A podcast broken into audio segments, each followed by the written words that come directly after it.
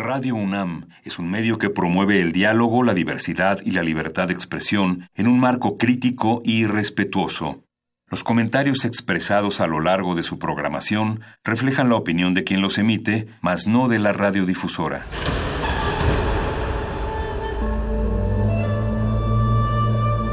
Un templo para la apreciación del ser mediante el sonido. mediante el sonido. Para nosotros. El sol sale durante la noche. Nuestros gritos llevan la mesura del silencio. Y el descontento está lleno de baile y risas. A todo, incluso a nosotros, nos resistimos. La universidad Ustedes y nosotros somos la Resistencia modulada.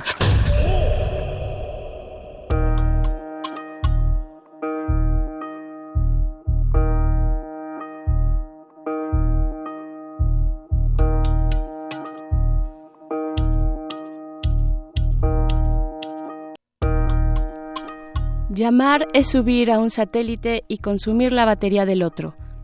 En las púas de un teclado pincha un DJ música extranjera, pincha una aguja el vinilo, suda, brinca, se exhibe, mensajes encriptados, perfil, telerostros, gigantografías, infiltrados, crédito de plástico, hipoteca nonsense, texting nonsense, planeta, droide, toda tu música, su música extranjera, jeta de plasma y otros de esos acordes lejos del otro.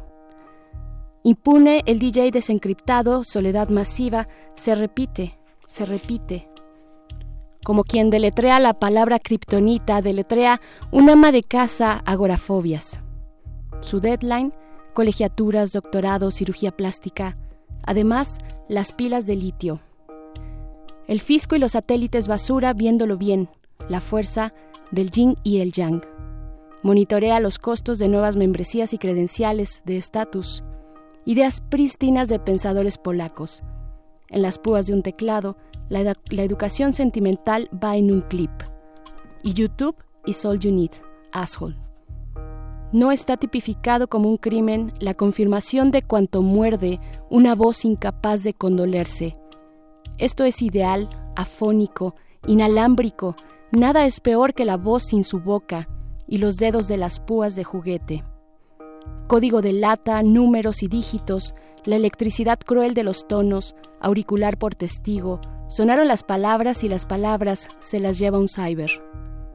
Pantallas de privación, prender, apagar y otros. Deseos de contacto en las frígidas listas de puros impotentes aparatos. Dejen de sonar teclas. Comunicación impertinente, y que no vuelve a brincar, el culero del amor sin GPS.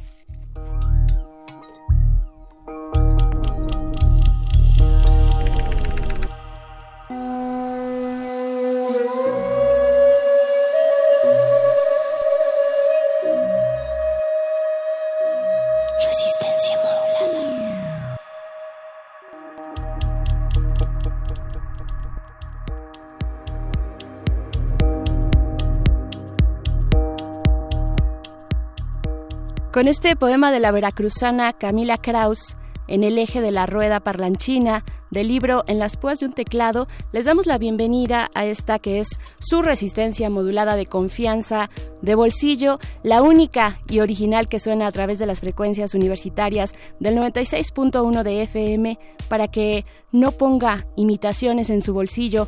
Esta es la voz de Berenice Camacho. Insisten en llamarme la señora Berenjena y está bien, pero lo que está aún mejor es la producción de esta noche en la consola. Eh, está marcada y mandada, comandada por Agustín Mulia, Alba Martínez, guardiana de la continuidad, y Oscar Sánchez el Voice, la voz que dirige y que se traduce en música y sonidos, se encuentra a cargo de la producción ejecutiva.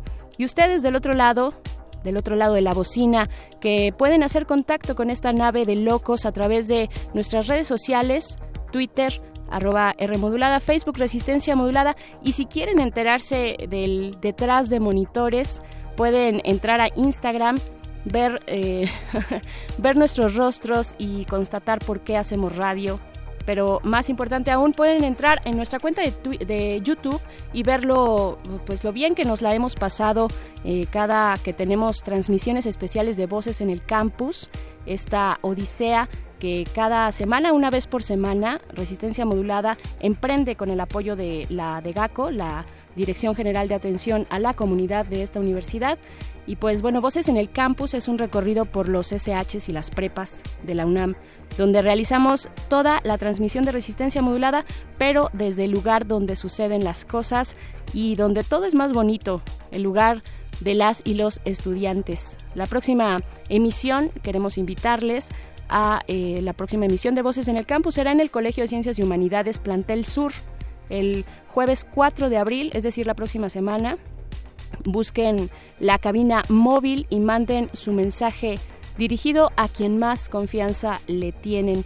Y pues bueno, vamos a iniciar esta resistencia eh, en lo que eso ocurre y en lo que llega el momento de encontrarnos con ustedes en Voces en el Campus. Eh, volvemos de nuevo a esta resistencia en su programación habitual, hoy que es miércoles 27 de marzo, son las 8 de la noche con 10 minutos y pues lo que sigue en adelante de aquí y hasta las 11, hasta las 11 de la noche es en primer lugar Muerde Lenguas, quienes harán magia para hablar del silencio la importancia del silencio en la literatura y la escritura. En unos momentos más, Mario Conde y Luis Flores harán su entrada triunfal a esta cabina. Después viene el modernísimo, el modernísimo a cargo de una tal Berenice Camacho. Esta noche eh, se subirán a su transporte favorito para hablar de la ley de seguridad vial y también eh, nos harán una invitación a seguir la campaña Lo veo, pero no lo creo. Una iniciativa para visibilizar a las personas que viven con alguna discapacidad, particularmente aquellas personas con discapacidad que están en nuestros campus, en nuestra universidad y hacia la última hora de resistencia llega Resistor, la sección de tecnología a cargo de Alberto Candiani, quien va a hablar de los algoritmos de reconocimiento y síntesis de la voz. ¿De cuál voz? Pues de la tuya, de la mía, de la de todos, básicamente. Y pues bueno, para arrancar como se debe esta resistencia, vamos con música. Esto es de la icónica banda Massive Attack. Algunos ya cuentan los días para que llegue el momento en que esta banda se despliegue en el escenario del festival Ceremonia. Será el próximo 6 de abril en el Foro Pegaso. Esto que vamos a escuchar es Man Next Door del álbum Mezzanine un tributo a la resistencia, un breve tributo de la resistencia a esta gran banda Massive Attack. No se despeguen, apenas, apenas comienza esta nave. Resistencia modulada.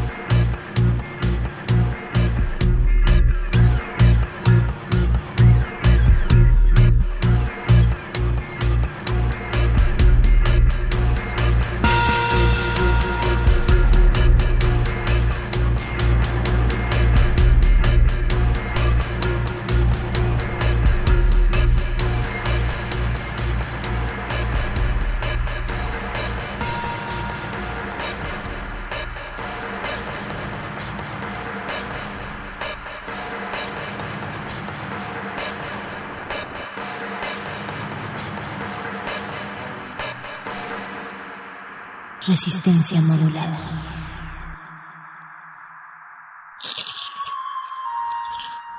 Es momento de alimentar nuestro espíritu con páginas. Las letras son la botana del alma.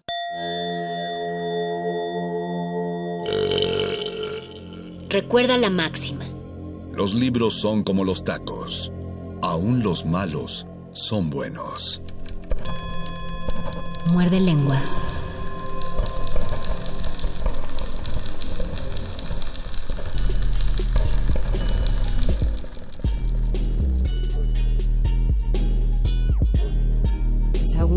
Muerde lenguas.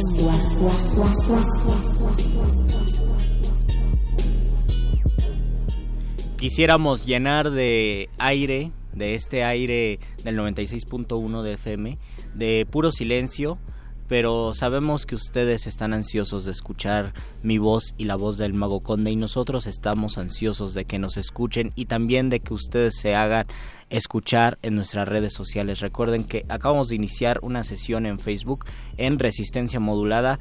Pónganle porque hoy es el cumpleaños del Mago Conde y así ven cómo, cómo está transformando un año antes en un año después. No sé cómo está creciendo, pues. La enorme porque crecer duele. La enorme alegría de que, que se puso en la cabina. ¿Estás. ¿Estás alegre por tu cumpleaños, Mago Sí, Conde? sí, ¿por qué no? Mándenle sus poemojis de pastelitos al Mago Conde, porque no siempre se cumplen 24 años. No. Sí. Exactamente. Bueno, no, no sé, es cosa así, del Mago así, Conde. así si se me acaba, así se me acaba de nombrar el más joven de la resistencia. Sí. No, está padre. Gracias. No, saludos a Iván. sí, sí. que debe, debe andar por esa edad. Esa es la voz de Luis Flores del Mal. Y la voz del Mago Conde también les da la bienvenida cuando es 27 de marzo, además Día Mundial del Teatro, y son las 8 de la noche, con ya casi 20 minutos, eh, va a llegar esas horas mágicas. Ya. Ya. Manden, cuando dijimos ya debieron mandar así su deseo al universo porque era 2020 Ujú. y era para que se les cumpliera. Esperamos no solo sus comentarios ahí, también tenemos Twitter arroba R modulada y si quieren dejarnos un recado con nuestra mamá alias el voice, eh, eh, llamen al 55 23 54 12. Y recuerden que estamos hablando de letras, taquitos y, Y silencio. La fortuna, la capacidad y el recurso del silencio para poder crear cosas y la necesidad de, se- de saborear el silencio, de sentir el silencio y de adueñarnos de nuestro silencio para poder crear, porque yo insisto, si tenemos muchísimo ruido en la cabeza, si tenemos muchísimo ruido en la vida, difícilmente vamos a poder encontrar algo que queramos transmitir. ¿Ustedes qué piensan sobre eso? Creo que muchos llegaron a dominar la técnica milenaria de leer con ruido alrededor. Depende muchísimo también de lo que estemos leyendo, de la inmersión que cada quien tenga en lectura, pero es muy distinto poder leer con sonido de fondo a poder eh, escribir o crear cualquier cosa con, con sonido de fondo. Bueno, cualquier cosa que tenga que ver con porque- palabras. Porque la cuestión del sonido de fondo es que a veces es como la col, el repollo. O sea, lo tenemos allí porque sabemos que está llenando cierto espacio. Eh, es que la lechuga es música de fondo en la ensalada.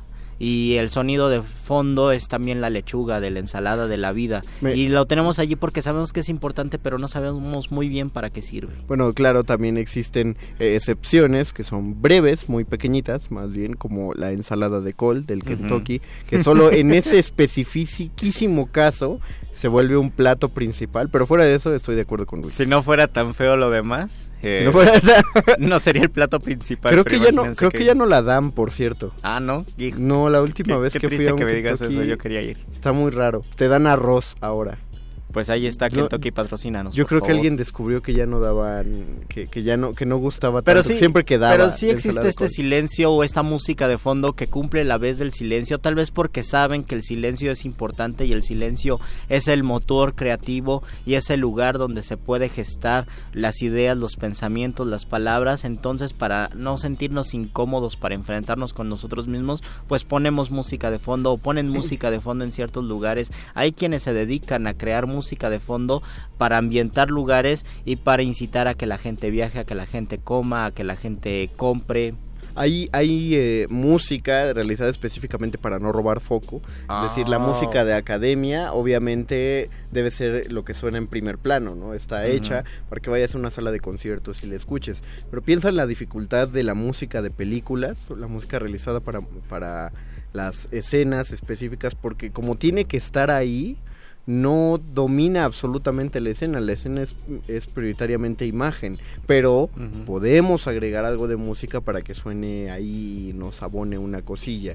Y de repente si desaparece la música, hasta ahí te das cuenta Ajá. que existía. Es como el sonido del refrigerador, solo hasta que deja de sonar, sabes que el refrigerador te estaba diciendo algo.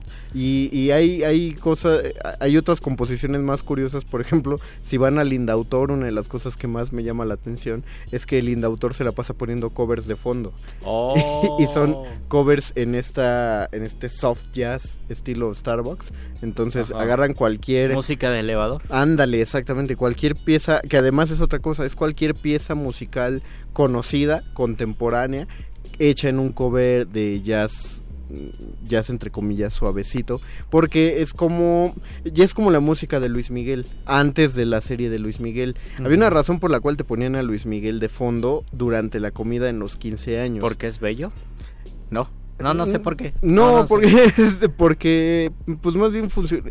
Si tú escuchas una de Luis Miguel, solo tienes que escuchar cinco segundos y dices, ah, es tal. Y luego Y ya la registra tu cerebro y continúas con tu vida. la conviertes en una especie, de- en un colchón de silencio. Sería incomodísimo estar comiendo en silencio y es otra de las razones por las cuales lo ponen. La hora de la comida en, en una fiesta, de salón de fiestas, tiene que pasar rápido. O la hora de la comida en una casa. Pero- La mayoría, y díganme si es falso o es verdad, la mayoría de los comensales, por lo menos en México, comen con la tele prendida y a veces con la tele a todo volumen. Exactamente. Porque es el momento en que te tienes que enfrentar con la familia y, y no sé, es incómodo preguntarle cómo estuvo tu día a tu mamá o que tu mamá te pregunte, entonces ponemos la tele y hacemos como que nos ignoramos mientras pasamos ese proceso que se llama almuerzo. Eh, justamente, porque te- te- el silencio te impele a llenarlo. Eh, o estamos acostumbrados más bien a llenarlo, a hacer un, un horroris vacuum. Más bien tenemos un horroris vacuum en las pláticas y necesitamos llenarlo todo el tiempo. Creo yo que la primera vez cuando empiezas a notar que estás con amigos así que te caen muy bien o que acabas de generar muy buenos amigos es cuando se pueden quedar callados todos sin problema. Y Bueno, nadie se tiene que reír nerviosamente. Ajá, bueno, eso, eso era todavía una prueba más, eh, ahora como viejito, antes, porque ahora de pronto se hacen muchos silencios cuando uno revisa el celular, otro se pone a revisarlo y otro más, y es, el silencio se nos va de la mente. Incluso el viendo. celular es el pretexto para decir este silencio es incómodo, voy a Exacto. revisar mi celular. De hecho, el celular, aunque no haga ningún sonido, el hecho de estar scrolleando el Facebook nos ayuda a llenar ese silencio, nos llena de ruido la mente. Y, y a esto quiero preguntarles qué, qué lecturas creen que las lecturas de repente sea solamente su función rellenar ciertos silencios, es decir, no se nos va a quedar absolutamente nada, pero lo leemos para rellenar ese silencio que es incómodo y que nos obliga a enfrentarnos con nosotros mismos. Yo, por lo menos, sí he leído varios libros que he entendido en su mayoría pero los he leído con la finalidad, con la única finalidad de rellenar el silencio que a mí, o de rellenar los pensamientos que a mí me estaban causando ruido, metiendo más ruido. Y muchas de las personas que leen obsesivamente o que leen en cierto periodo depresivo de su vida, lo hacen también para eso. Creo que es adecuado. De- todas maneras, piensa que no están llenando en sí un, un- un silencio, están suplantando un sonido por otro. El sonido de nuestra propia voz se llena con, con otro, o- otro libro. Es eh, el, el- el problema más bien es que el primer pensamiento, que es enfrentarnos a nosotros, eso es lo que sí está llenando por ahí un silencio. No sé, personalmente sí le tengo una cosa de, de desagrado ante el silencio siempre, siempre que estoy en mi casa y, y tengo que hacer cualquier cosa, tiene que estar un capítulo de Los Simpsons del fondo, o, O- música, Ajá. o videos de Dross, algo tiene que estar sonando porque no necesito sentir que hay un diálogo a mi alrededor. Y yo por el contrario, me siento un tanto incómodo si existe sonido, no sé por qué. Me gusta mucho estar, permanecer en mi casa y que no haya ningún, ningún ruido más que el ruido de los gatos, de los grillos o de los coches que pasan. Me causa a mí conflicto que, que haya cierto ruido, incluso cuando llego a poner música de fondo no me logro concentrar o en ciertas partes de mi trabajo donde puedo poner música de fondo, igual a veces se me olvida porque siento más calma cuando no hay ruido. Ya hay comentarios. Y ya hay ruido. Ya hay ruido en redes. Ya hay ruido en redes, ruido em, de buena forma, como el ruido que, que hacen los raperos. Eh, nos dice David Cortés, muerde lenguas, son mi escape a la ansiedad. Gracias por su Ah, programa, David onda. Cortés. ¿Tú qué piensas del ruido mental? Porque la ansiedad es mucho ruido que mantenemos y que nos cuesta mucho trabajo lidiar, o por lo menos yo así lo he vivido y lo he experimentado. Shipetop Tech nos dice felicidades por tus 15 primaveras, mago. Gracias, Dicen maestro. que te ves súper joven. Milka nos dice, hola, el silencio es hermoso. Nosotros también creemos que es hermoso. Y Eduardo Manuel Nájera, ah, saludos, Lalo. El silencio... El silencio, hola, buenas noches, Hola. guarde lenguas, es su amigo Eduardo Nájera reportándose. El, el lunes pasado no pudieron leer bien mi comentario, perdón, mi aplicación de dictado de voz eh, deja mucho que desear mi comentario. Y mi comentario era, la literatura del silencio me imagino se refiere más específicamente a la que se refiere más específicamente al silencio quedó muy dentro del libro El perfume cuando el personaje principal y esto ya no es spoiler porque ya tiene su tiempo que se publicó Y hasta película hay. cuando el personaje principal se va durante siete años a vivir a una caverna prácticamente sin decir una sola palabra, eso realmente me marcó cuando lo leí en cierta manera. Yo pienso que es el, un silencio que no hemos tocado y es el silencio que redime, el silencio que nos hace autoconocernos y por eso yo insisto que en la escritura creativa o cualquier tipo de escritura debe partir del silencio porque quieres comunicar algo que percibes, algo que sientes, algo que experimentas y la única manera de comunicarlo es descubrirlo por ti mismo y cómo lo descubres pues eliminando el ruido de tu alrededor para enfrentarte a tu ruido mental o como se dice ahora enfrentarte con tus propios demonios. Hay por ahí que dijeron que el, que el silencio es hermoso. Yo diré que el silencio es necesario y al mismo tiempo es inevitable. No creo que sea hermoso per se, como tampoco que creo que sea terrible per se. Lo padre de eso es que es parte del, del contexto ¿no? en el que estés. Mencionamos un par de silencios el lunes anterior, por ejemplo, que Yocasta descubra que, eh, que Edipo es su hijo, genera un silencio tenso y es hermoso en tanto a la función estética Un de silencio de revelación. un silencio de revelación. Sin embargo, eh, pensemos en, en silencios de relaciones humanas. Si están con una persona a la cual quieren mucho, están platicando, los dos se ríen y de pronto después de la risa los dos quedan callados plácidamente. Eso, eso es un silencio hermoso, ¿no? Es un silencio poético Es un y silencio ya poético. tal vez aquí entra el silencio que era poético y ahora se volvió polémico del poema 15 de Neruda Me gustas cuando callas porque estás como ausente que ahora se ha interpretado con Como un calladita como te un ves te- más calladita te ves más bonita. Que no va por ahí. y que y que por lo por lo menos la- las interpretaciones anteriores es pensamos que es un Neruda de 19 años jovencísimo y es un Neruda que no podía tener relaciones sexuales porque si lo descubrían, no sé si su papá, porque su mamá murió desde antes, su papá y su ma- madrastra, pues lo, iban a echar de la casa, entonces tenían que hacerlo en silencio y se refiere justo a eso, ¿no? Y yo pienso que lo transforma en un silencio estético. Y de cualquier manera lo que cualquiera de nosotros eh, podría pensar también es justamente cuando a- agarras desprevenida a una persona, cuando ves a una persona en absoluto silencio, en absoluto nada, es cuando estás viendo mucho de la esencia de esa persona. Por eso es tan revelador ver a otra persona dormir.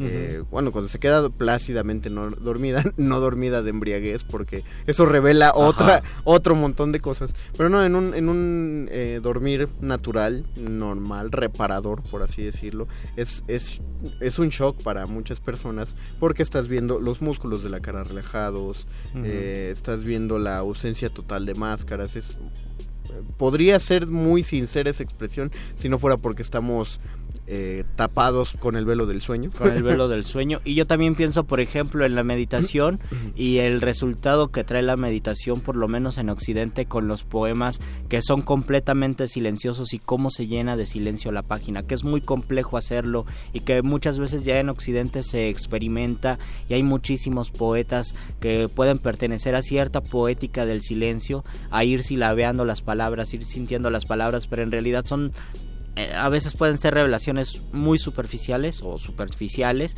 o directas, simplemente espaciadas en el blanco de la página para, para suponer que todo eso se está eh, concentrando y se está poblando de silencio. Pienso, por ejemplo, en, en contraparte en Occidente, en Oriente, perdón, donde sí existe un silencio vivencial y experimental o de, experiencia y ese silencio se, se traslada a las formas de brevedad canónica de, de Japón, que es el haiku y el tanka, ¿no? De que en, en 15 sílabas se da una revelación y se, se, se, se escribe algo que da justo en el clavo con ciertas reglas y eso creo que es producto de la meditación y de la contemplación del silencio. Por eso es tan complicado en Occidente escribir un verdadero haiku. ¿Tú, tú te acuerdas, eh, bueno, tienes en la memoria el haiku que Cristina Rascón, a quien le mandamos un saludo. Saludos a Cristina Alguna vez nos leyó, porque justamente una cosa que tenía ese haiku es que hablaba, creo que del salto de un grillo en una fuente y el, el, último verso tenía la contundencia de acabar con la sonoridad del silencio después de que el grillo caía. Ah, sí, recuerdo. recuerdo la imagen, Pero recuerdo la imagen, pero, no recuerdo el haiku. No, yo tampoco. Pero sí, eh, era. Ahí se, eh, creo que a muchos en la fundación se nos reveló cuál era la función de la sonoridad del haiku, ¿no? Esa, esa brevedad que daba a entender en este caso el salto del grillo al agua. Deberíamos tener aquí una fogata porque una de las prácticas silenciosas con mayor éxito me parece que es estar alrededor de una fogata. El silencio no es incómodo porque existe eh, existe algo allí existe el ruido y existe la luz y también en el mar. El silencio frente al mar o frente a la fogata es, es importante y es poético es que sabes que tienen esos dos eh, ambos ah, tienen una cosa como muy atractiva de ver la repetición. Es lo mismo que los ah, arbolitos de Navidad. O sea, el arbolito de Navidad te, la, le quedas viendo porque quieres ver todos los, aunque sean cuatro que se repiten, la, la, los patrones de luz de las series. Entonces en el mar está el vaivén y en el fuego es muy interesante. Uno ve lo que quiere todo el tiempo en el fuego. Y además eh, el mar y el fuego sí tienen si tienen un sonido de acompañamiento que creo yo que es de los sonidos que más te pueden ayudar a pensar. Este sonido de las olas, que no sabes contra qué están chocando y te parece inmenso que el mar esté haciendo ese ruido desde donde venga. Y este crepitar, que, que aparte la palabra es muy bonita, ¿no? Crepitar. Crepitar e, es, Suena una crepa pequeña.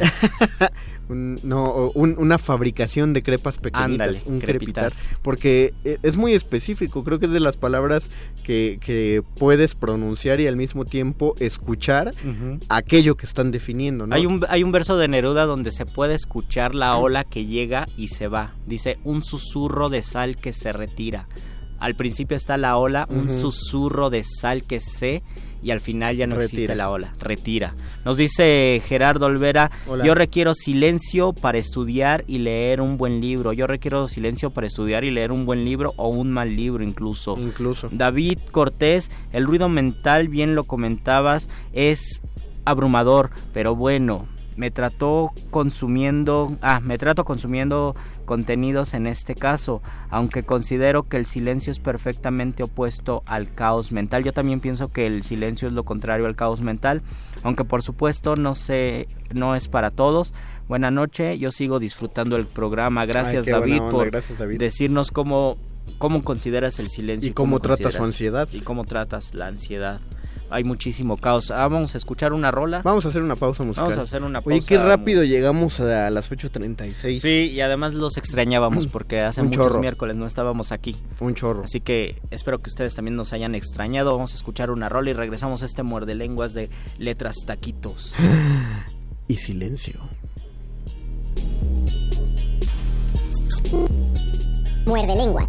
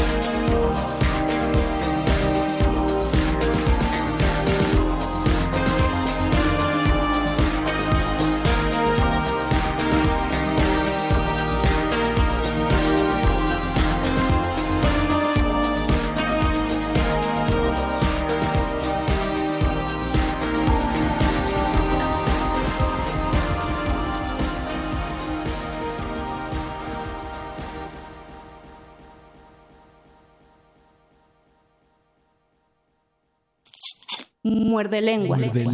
Muerde.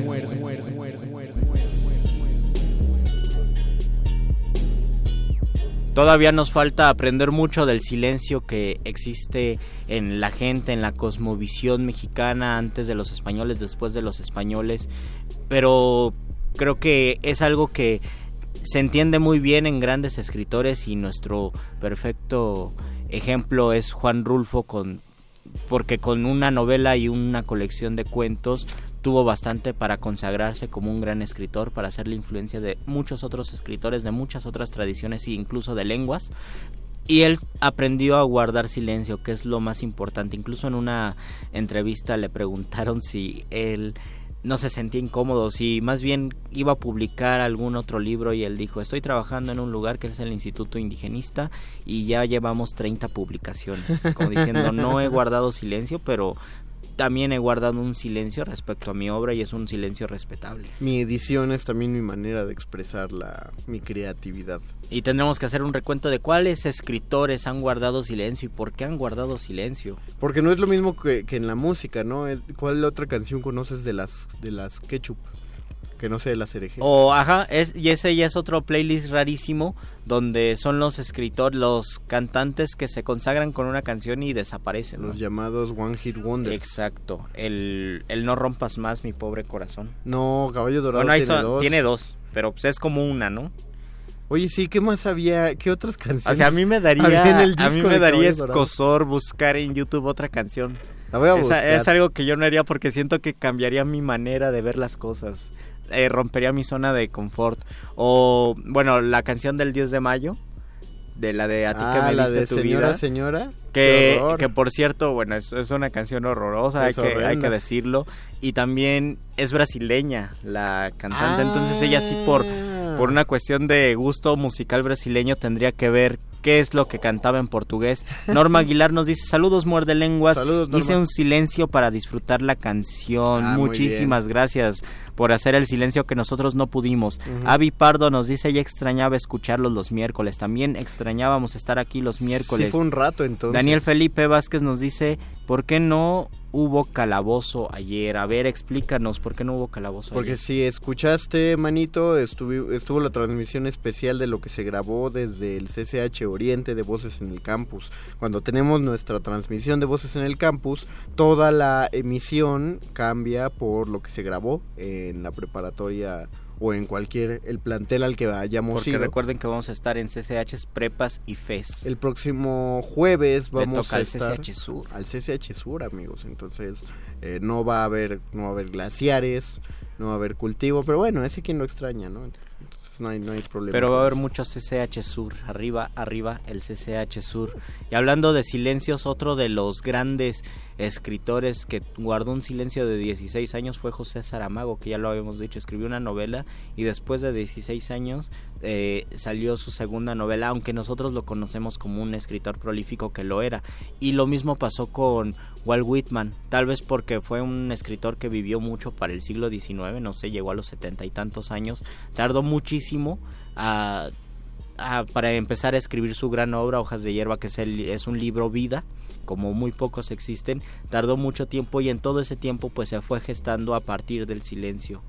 Y hay que poner en contraparte a todos estos escritores prolíficos que a veces son prolíficos por una necesidad de contexto. También podríamos hablar del silencio que, eh, que fue preparando las grandes obras. Faulkner tampoco escribió muchísimo durante su juventud.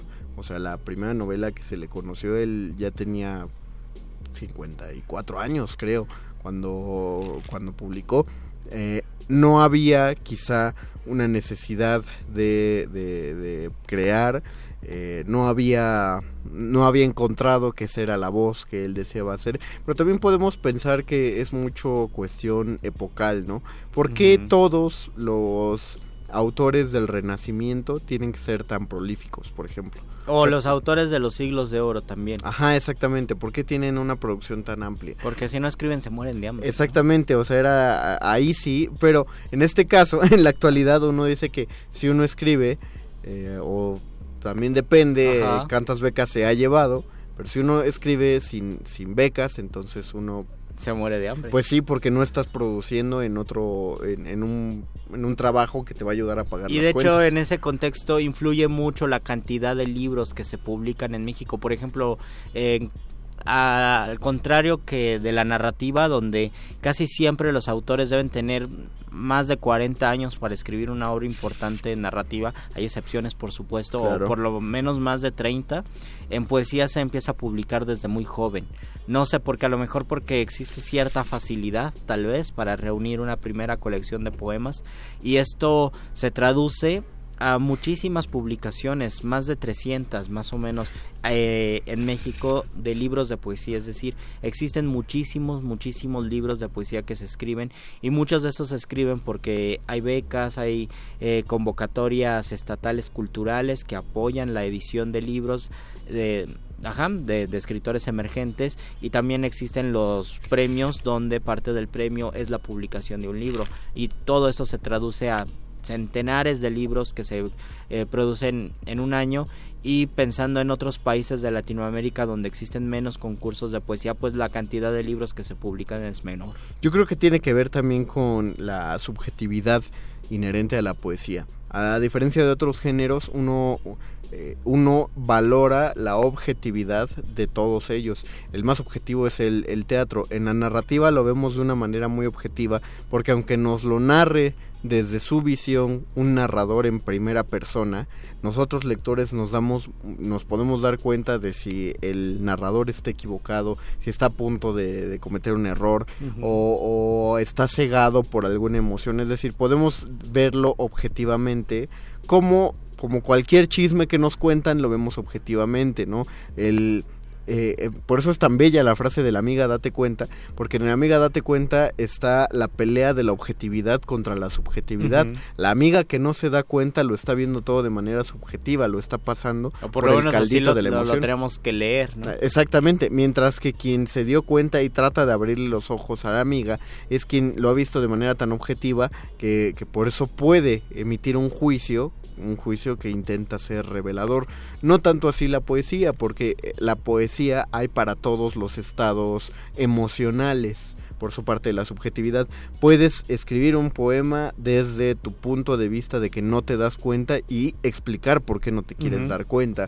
Puedes escribir un poema para que se abra, para abrir los ojos. Puedes escribir un poema donde entiendes a quien no abre los ojos. Y además hay un hay poesía hay un bagaje, hay un horizonte para todos los gustos y los estilos y corrientes y estrategias que puedes o no puedes ocupar. Yes. Y esto a veces puede disfrazar mucha poesía donde el creador no tiene idea de muchos de los recursos, pero puede decir, eh, no- nos podemos escudar diciendo, pues es mi apuesta por el rock and roll, es mi apuesta por la poesía y es lo que te vengo manejando y es válido y si tienes eh, cierta trayectoria, pues lo puedes publicar incluso, ¿no? Y para ya no caer en subjetividades y tener la verdad objetiva del todo absoluto dentro del conocimiento. Del gran silencio y el gran ruido, el gran om, Es por eso que entramos al último y más querido segmento de este programa. el momento apoteósico La hora de la con el iluminación. doctor Arqueles.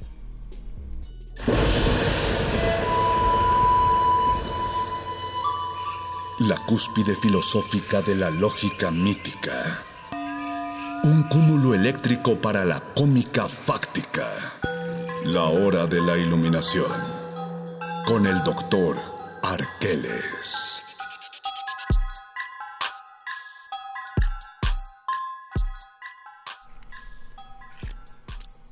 María Salas nos dice, hola chavos, aquí presente escuchando el programa. Gracias María Salas. Hola, y María con Salas. este saludo le damos la bienvenida a usted, doctor Arqueles. Bienvenido. Un placer, como siempre, muchachos. Dice el dicho y dice bien que el gran silencio es la pura sabrosura. No, me, no, no. parece, me parece que sí. El, el- el honor es nuestro, querido Doc. ¿Usted tiene una buena relación con el silencio, Doc? Podría decirse que sí. El silencio es una herramienta para muchas cosas. Entre ellas la posibilidad de calmar la mente. De Algo hecho, más com- cada vez más complicado en este Sí, definitivamente en los tiempos tan ajetreados que vivimos, eh, cesar nuestros pensamientos y darle un espacio a la tranquilidad y a la serenidad mental es bastante difícil, pero desde hace milenios era una práctica recomendada por los yogis en la región de la India. ¿Usted eh, tiene algunas recomendaciones para poder silenciar los, los ruidos mentales? Pues existe toda una metodología con muchísimas vertientes para hacer esto. Ya mencionaba Luis la meditación como una de sus variaciones, pero la tradición, digamos, surge desde eso que hoy conocemos como el yoga, Mm, que como les menciono tiene muchas, muchas vertientes. Sin embargo, eh, uno de sus más grandes representantes, un hombre llamado Patanjali, decía que el yoga era el arte de silenciar la mente a través de la respiración. Ok, el arte de silenciar la mente a través de la respiración. Entonces, ¿qué tiene que ver todos los movimientos y posturas del yoga? Esa es una de las versiones más modernas y más famosas que tiene el yoga. Sin embargo, es solo una de sus cinco eh, vertientes más conocidas, el llamado Hatha Yoga, enfocado en los ejercicios físicos. Sin embargo, hay muchos otros. Los más conocidos son el Hatha Yoga, el Bhakti Yoga o Yoga de la Devoción, el Raya Yoga o Yoga Real, el Jnana Yoga o Yoga de la Reflexión y el karma yoga o yoga de las acciones desinteresadas. Ok. Sin es embargo- decir, yoga no es la idea de ir con el tapetito ahí a la condesa y... Y, o sea, es parte de eso, pero no es todo, pues. No, de hecho, muchos de los maestros de yoga tradicionales dicen que lo más importante es lograr llevar al yoga fuera del tapete. Ah. Y una de las formas más directas de hacerlo es precisamente silenciando nuestra mente para estar en, en una especie de tranquilidad y de conciencia plena para hacer las cosas y tomar nuestras decisiones. Es bonito eso de yoga fuera del tapete porque entonces implica que una cosa es el yoga como actividad, el yoga como hobby, que no lo estoy condenando para nada, pero no lo veo muy distinto de eh, ver Netflix a el yoga como un estilo como, como un estilo de vida espiritual o más bien como una elección de filosofía. Propiamente Patanjali escribió los Yoga Sutras. La palabra sutra, eh, incluso en nuestros días, Para es, que no se emocionen. es relacionada con ah, suturar, es decir, con hilar, con tejer algo. Entonces, el Yoga Sutra o los sutras en general son formas de hilar sistemas. Lo que hace el Yoga Sutra precisamente es explicar que el yoga no es nada más actividad física. Más bien, la actividad física es como el primer paso a través del cual uno puede avanzar hacia su liberación, hacia ser una persona que por tener una mente clara es libre al actuar y al enfrentar la realidad que le rodea. Yo alguna vez leí que se va siempre, ya sea de un, de un sentido o de otro, de la esfera física a la esfera mental y de la esfera mental a la esfera emocional y de la esfera emocional a la esfera vibracional. Una, una cuestión así encadenada. Y que muchos de los ejercicios espirituales, de prácticas de diferentes... eh, geografías están ligadas a esto. Uno, uno realiza una cuestión física, por ejemplo, hincarse, eh, una posición, para después pasar al plano mental, callar la mente, encontrarse como con una esfera emocional y a partir de ahí hacer como cambios importantes ¿no? en nuestra vida. Eso es lo que llaman el camino holístico Ah, hoy en día. Eh, es, también es una palabra bastante vilipendiada, porque ahora se da hasta coaching holístico y pues te enseñan a hacer... Sí, suena, suena a algo que voy a tomar ahí en Tepoztlán. Exactamente. ¿Cómo definimos holístico, Doc? Justo tiene que ver con lo integral, Mario Conde. Eh, holístico podría ser una especie de sinónimo de, de redondo o de integral, es decir, tratamos de abordar eh, varias disciplinas, varios enfoques, varias perspectivas ante una serie de problemas o conflictos y precisamente a través de la unidad de diferentes elementos, disciplinas y herramientas se logra atender al problema o los problemas de una forma mucho más ah, eficaz, más efectiva, por ser más circular en este sentido, más integral. ¿Y será que en esta época de demasiado ruido, de escándalo mental, eh, paradójicamente también exista una respuesta silenciosa a todo este escándalo? Es decir, eh, por, por el mucho ruido que existe nos guía a buscar el silencio y hay más gente que se interesa por el silencio.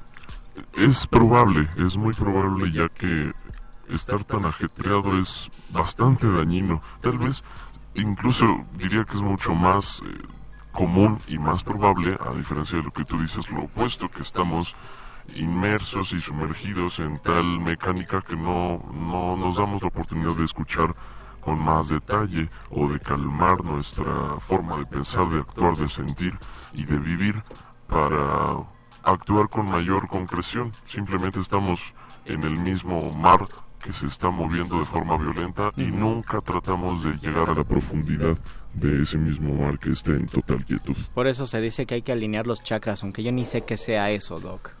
Luego hablamos Ahorita- de eso, Luisito. Ahorita ¿No se nos, nos abunda más en eso. Marta Elena nos dice, saludos muerde lenguas, los extrañé, se me hizo como un siglo y también nos dice, hay que calmar la mente para aprovechar y transformar lo que tenemos y no ver lo que no tenemos, relajar la raja y disfrutar la fruta. Aguado el helado y caliente el champurrado. Exactamente. Si no, no me lo como.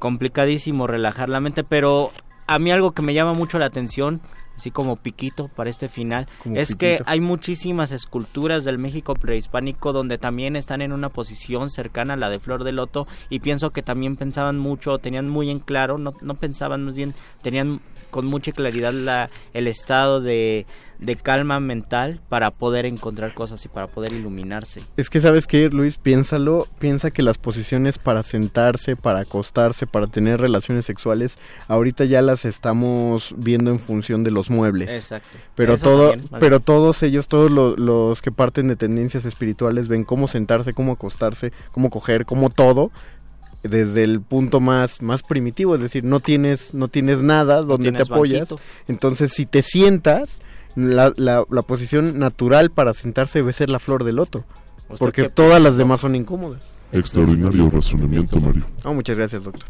Y con, con su comentario, me voy a ir invicto antes de decir alguna burrada. con Porque esto. es tu cumple, todo lo que quieras cumpleañero. Porque aparte tenemos que dejarle la cabina a la señora Berenjena, que ya está aquí atentísima a su espacio, al modernísimo, para llegar a- hasta ustedes y, y debatir con todos los que tengan allá afuera algo que decir. Mientras tanto, agradecemos a don Agustín Muli en la operación técnica. Agradecemos a Oscar el Voice en la producción. Gracias, Alba Martínez, en la continuidad. Nosotros nos despedimos de aquí, nos escuchamos hasta el próximo lunes a las 8 de la noche, pero recuerden, todavía sigue el modernísimo y la resistencia vuelve mañana a las 8 de la noche. Se despiden de estos micrófonos. Luis Flores del Mal. El mago conde. Y el doctor Arqueles. Última enseñanza del día. El dinero no compra la felicidad.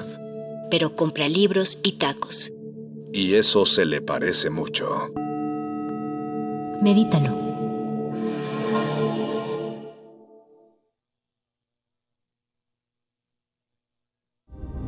Resistencia modulada. Escuchas 96.1 de FM. XEUN. Comunícate con nosotros. Correo de voz 5623-3281. Correo electrónico radio arroba unam.mx. Radio UNAM, Experiencia Sonora.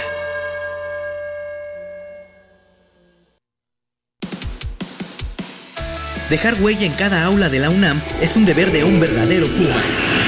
Deja tu huella y apoya Fundación UNAM a de cara a miles de universitarios. Súmate 5340-0904 o en www.funam.mx. Contigo hacemos posible lo imposible. Los incendios forestales acaban con la vegetación y contaminan el aire. Además, provocan la muerte de muchas especies animales y la migración de otras. Si ves un incendio forestal, repórtalo al 911 o al 01800 4623 6346. Prevenirlo es más fácil que combatirlo. Sistema Nacional de Protección Civil. Gobierno de México.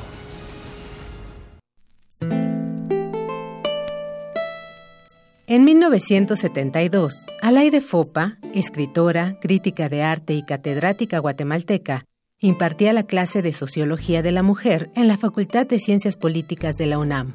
Compartía los aportes de la escuela feminista, pero hacía falta llevar el análisis extramuros. Fue así que surgió Foro de la Mujer, el primer programa radiofónico que abordó las aristas de este movimiento transformador. No sirve mucho decir mujeres de todo el mundo unidos, porque los conflictos que afligen a las mujeres varían mucho según la clase y según el país al que pertenecen. Pese a la polémica y el descontento, Alaide Fopa habló sobre la despenalización del aborto, la anticoncepción, la violencia de género y los derechos de las trabajadoras sexuales. Foro de la Mujer se detuvo en 1980, cuando ella nos fue arrebatada por el régimen de Fernando Lucas en Guatemala. Pero en 1982 y hasta 1986 renació bajo la conducción de la periodista Elena Urrutia. El 3 de marzo pasado, el programa Memoria del Mundo de la UNESCO reconoció los 258 programas de Foro de la Mujer como Patrimonio Documental y Memoria Cultural de México. Esto con la misión de proteger y lograr su accesibilidad de forma permanente. El legado de Alaide y Elena sigue vivo en este valioso testimonio. Radio UNAM recibe esta distinción rindiendo homenaje al trabajo de dos mujeres que sentaron bases en la lucha por la igualdad. Sea pues esta distinción un estímulo para seguir haciendo comunidad. Radio UNAM, experiencia, sonora.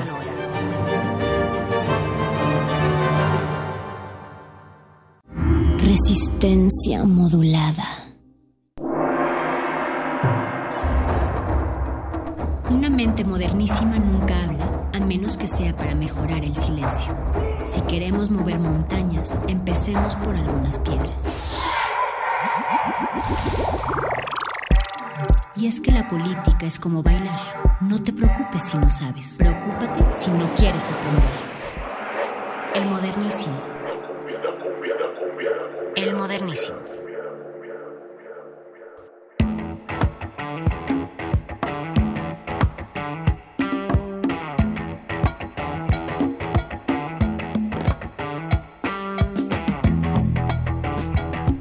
Y de esta manera les damos la bienvenida a una nueva emisión del Modernísimo.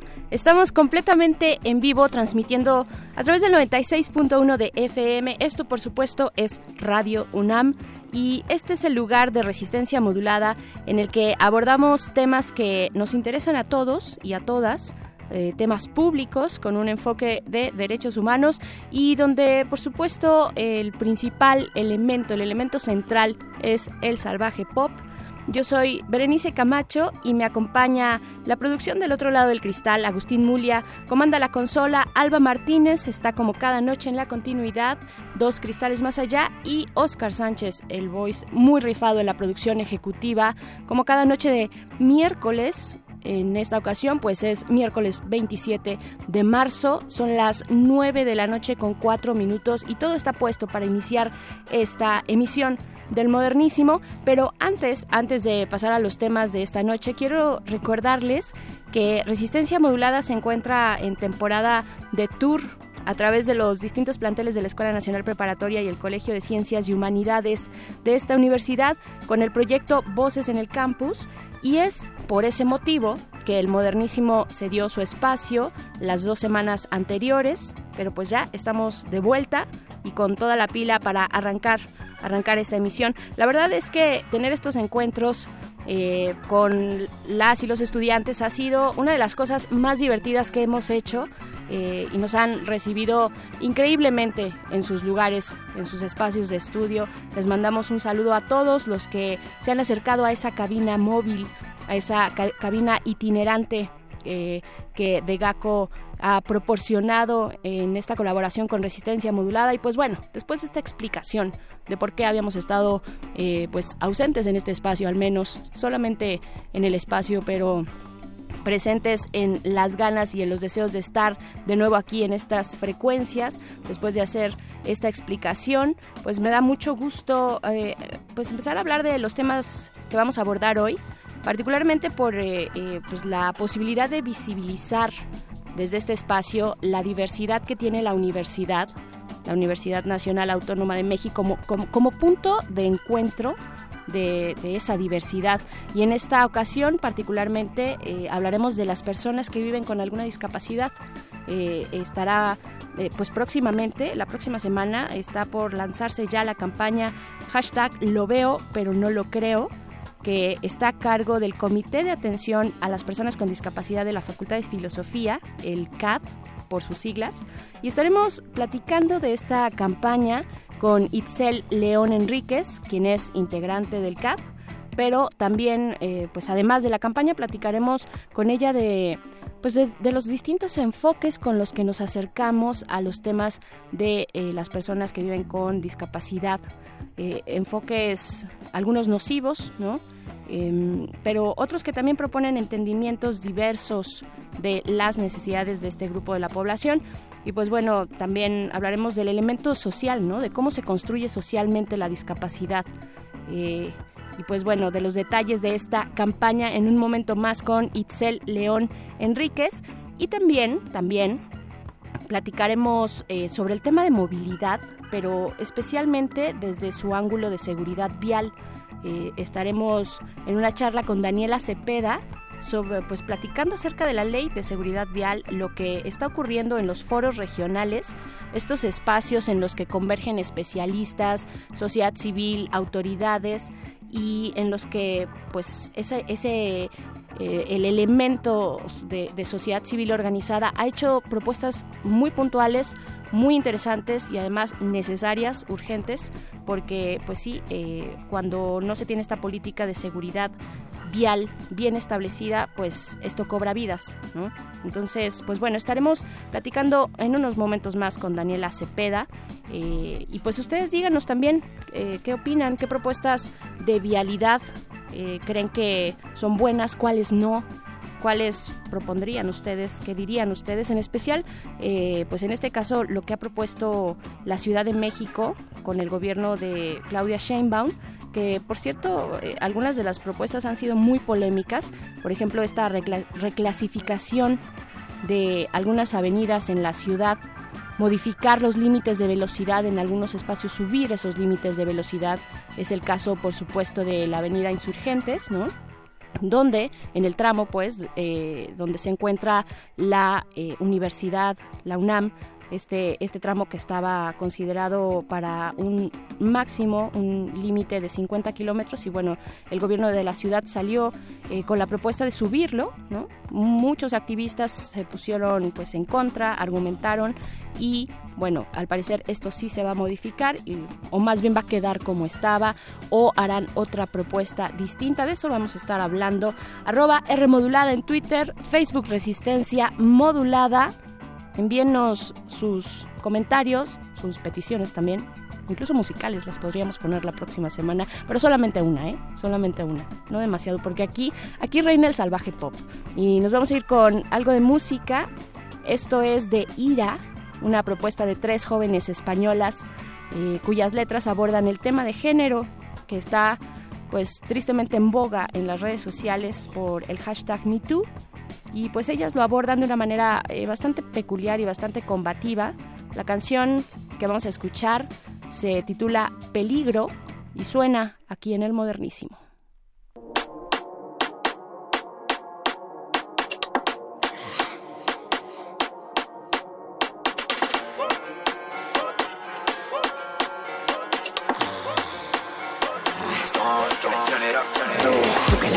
Tus ojos de niño bueno Que te pensaste que era el próximo objetivo. Cállate la boca, escucha este sonido. Clac, clac, clac, se te muelle primo. Un charco de sangre, la foto de la boda. Y ya la nueva vida negra de moda. Con sus titulares se fabrica la corona Y no dudes que he elegido entre el talego y la soga. Tienen los aplausos como ecos de patíbulo. Llevo un club vintage pa' tu homenaje póstumo. Se abren los debates con discursos moralistas. Y ya sabes cómo se pone pa' que la chistas. No mires que te despistas. Vas a tener que vigilar esquina por esquina.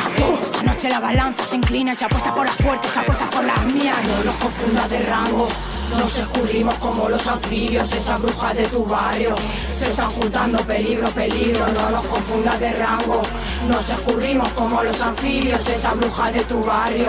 Se están juntando peligro, peligro. Tengo los nervios galopando como galgo, buscando una paz interior que no tengo. Estoy viendo ebria, la rosana de mi tango, enfriando los platos de quienes me vengo. Reina, cuéntame el cuento en la cama. Dicen que las brujas y las hadas se aman. Quieres volar alto, yo te llevo. Así se me quemen las alas. Tengo el pecho hecho a los contratiempos. Un olvido presente en todo momento. Señaladas que solo olvidaste tú. Tú, yo las llevo grabadas a hierro. Perdóname la vida, como yo me perdono los aires de diva. Que la grandeza es relativa. No veis muy chiquitita desde arriba. No nos confunda de rango. Flechas y un arco al estilo vikinga. Todos quieren la sartén por el mango. Le jodan al mando, da igual quien lo tenga. No nos confunda de rango. Nos escurrimos como los anfibios. Esa bruja de tu barrio. Se están juntando peligro, peligro.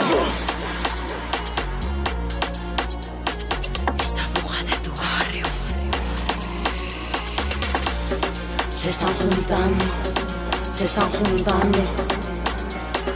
Se están juntando peligro, peligro. Mírame a los ojos que me rabian las pupilas. Están rojitas de la ira, no de huida. En mi silencio se interna la herida. Estrípame la culpa que si no emprendo la huida, bandida. Que por las mías de la vida montamos la guerrilla feminista. Piratas y vikingas de cabeza a la movida. Haciendo apología, autodefensa en cada esquina. Las chavalas en busca del príncipe. Van a su lío, saquean el castillo. No lo quieren para su cuento, primo. Buscan la cabeza del violador asesino. ¿Y qué quieres? Si alianzas entre perras siempre fueron las más fuertes. Contigo las invencibles a la muerte. Las malas se juntan, las malas van armadas. Dales donde duele. Donde duele. Dale donde duele. Las malas van armadas. Dale donde duele.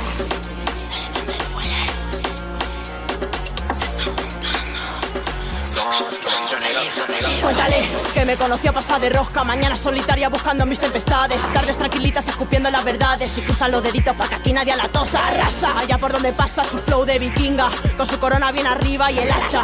Como el cora la que salta No te confundas con el rango de estas pibas. Traigo souvenirs del infierno para tu cuerpo Dolores de pecho que no pasan con el tiempo. Acostúmbrate a mi mala cara, viene por defecto.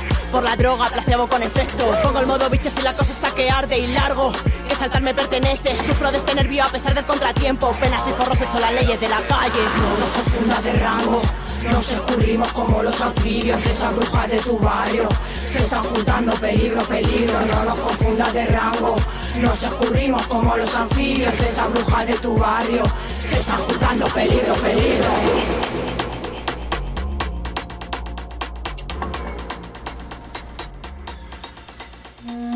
El modernísimo.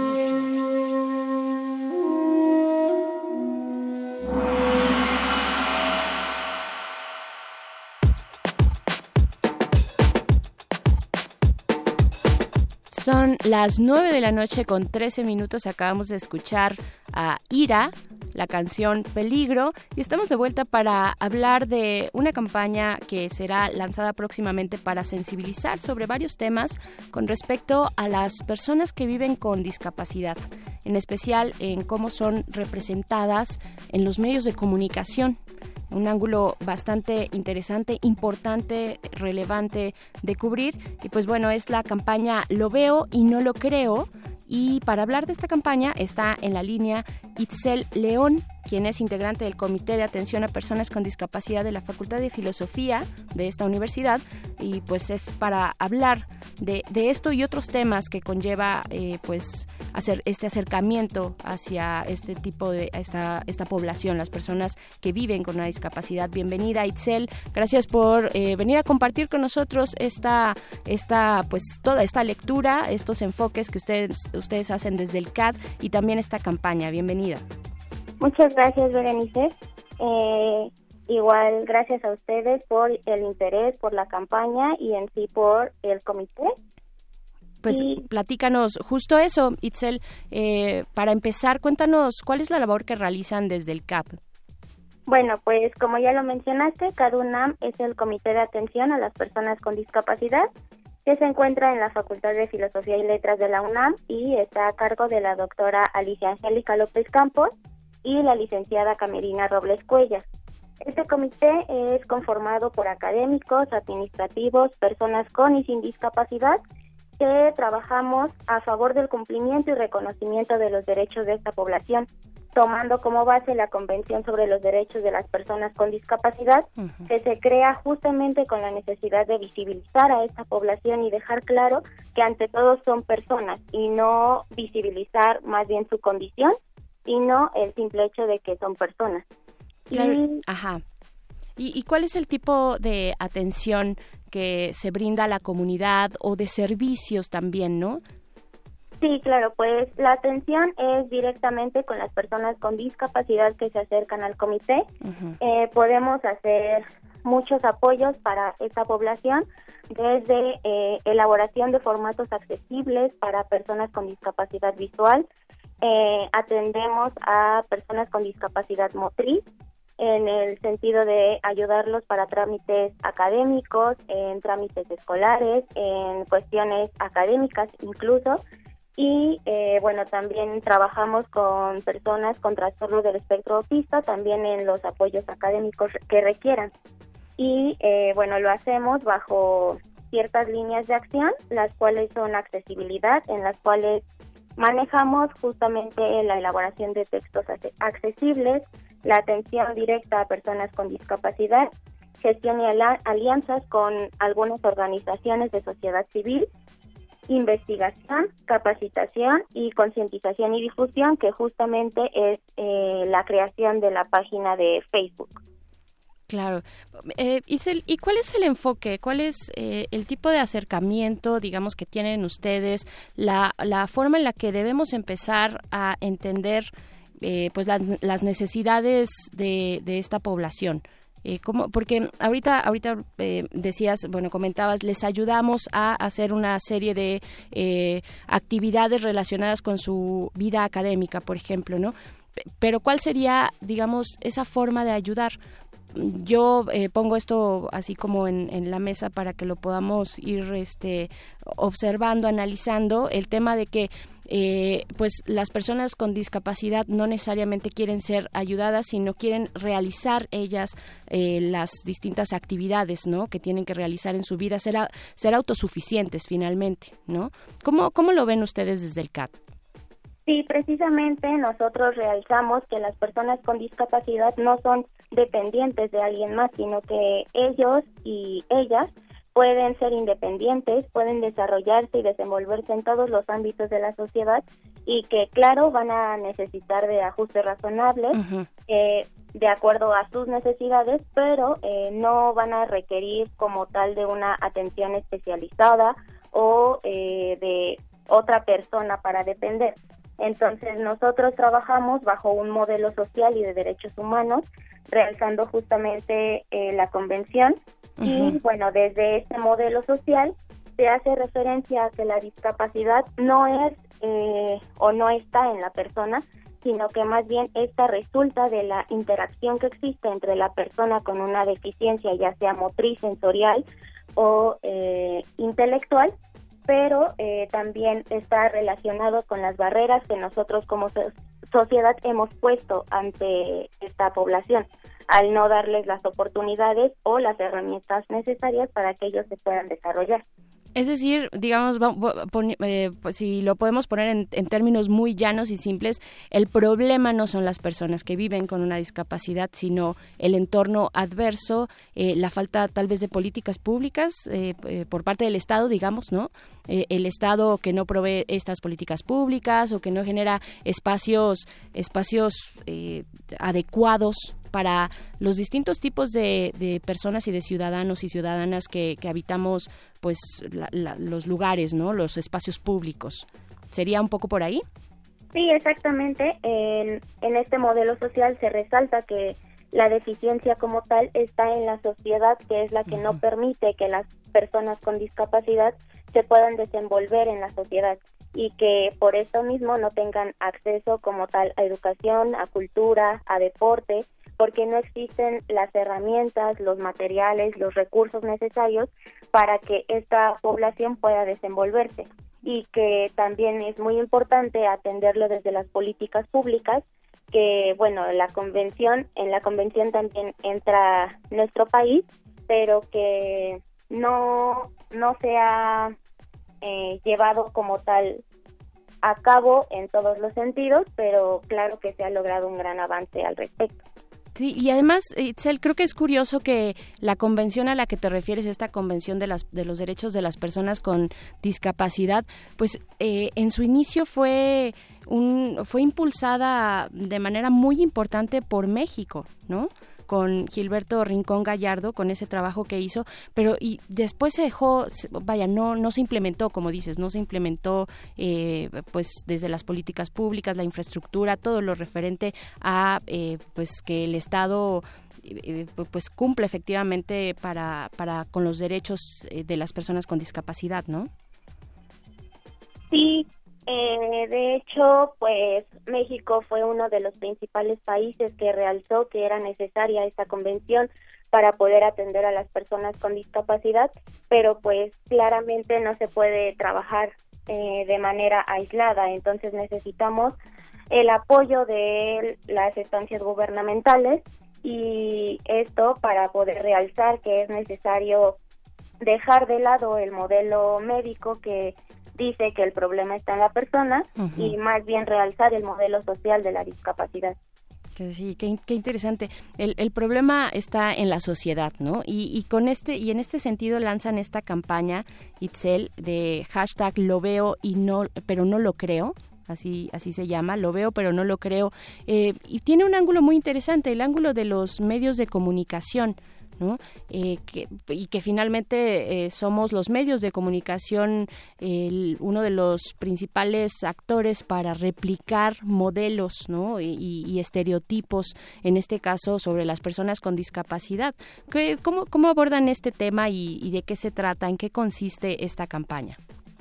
Sí, bueno, la campaña lo veo pero no lo creo, pues surge justamente como un proyecto necesario para poder realzar que las personas con discapacidad han sido representadas por los medios de comunicación desde un modelo médico, en donde se hace referencia a que las personas con discapacidad eh, pues siempre tienen que estar con otra persona o que necesitan de atención especializada, que siempre requieren eh, de apoyos especiales pero lo que queremos realzar justamente es que los medios de comunicación tienen que comenzar a tomar en cuenta el modelo social y no el modelo médico, para que de esta forma las percepciones que se construyan eh, acerca de esta población, pues repercutan en cómo tratamos a las personas con discapacidad. Y esto es porque pues los medios de comunicación influyen muchísimo en la sociedad.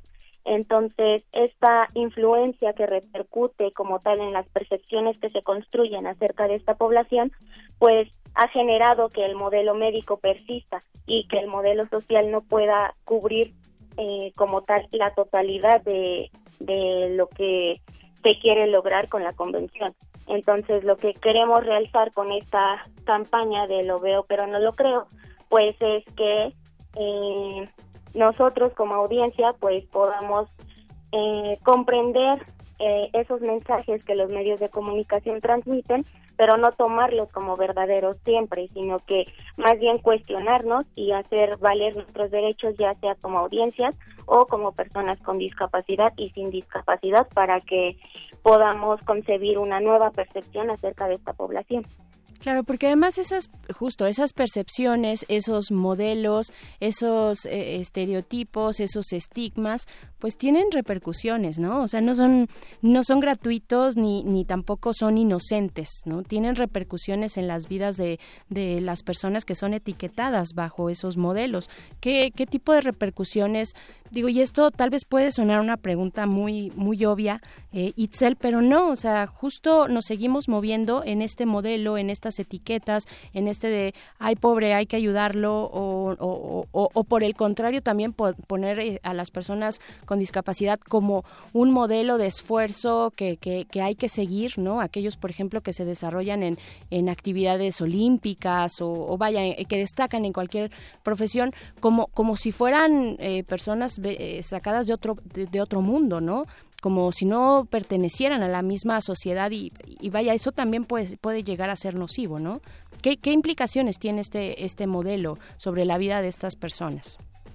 Sí, pues justamente el modelo que realzan los medios de comunicación es eh, muy influyente en la sociedad en el sentido de que nosotros las seguimos considerando a las personas con discapacidad como incapaces o como que siempre tienen que estar a cargo de alguien.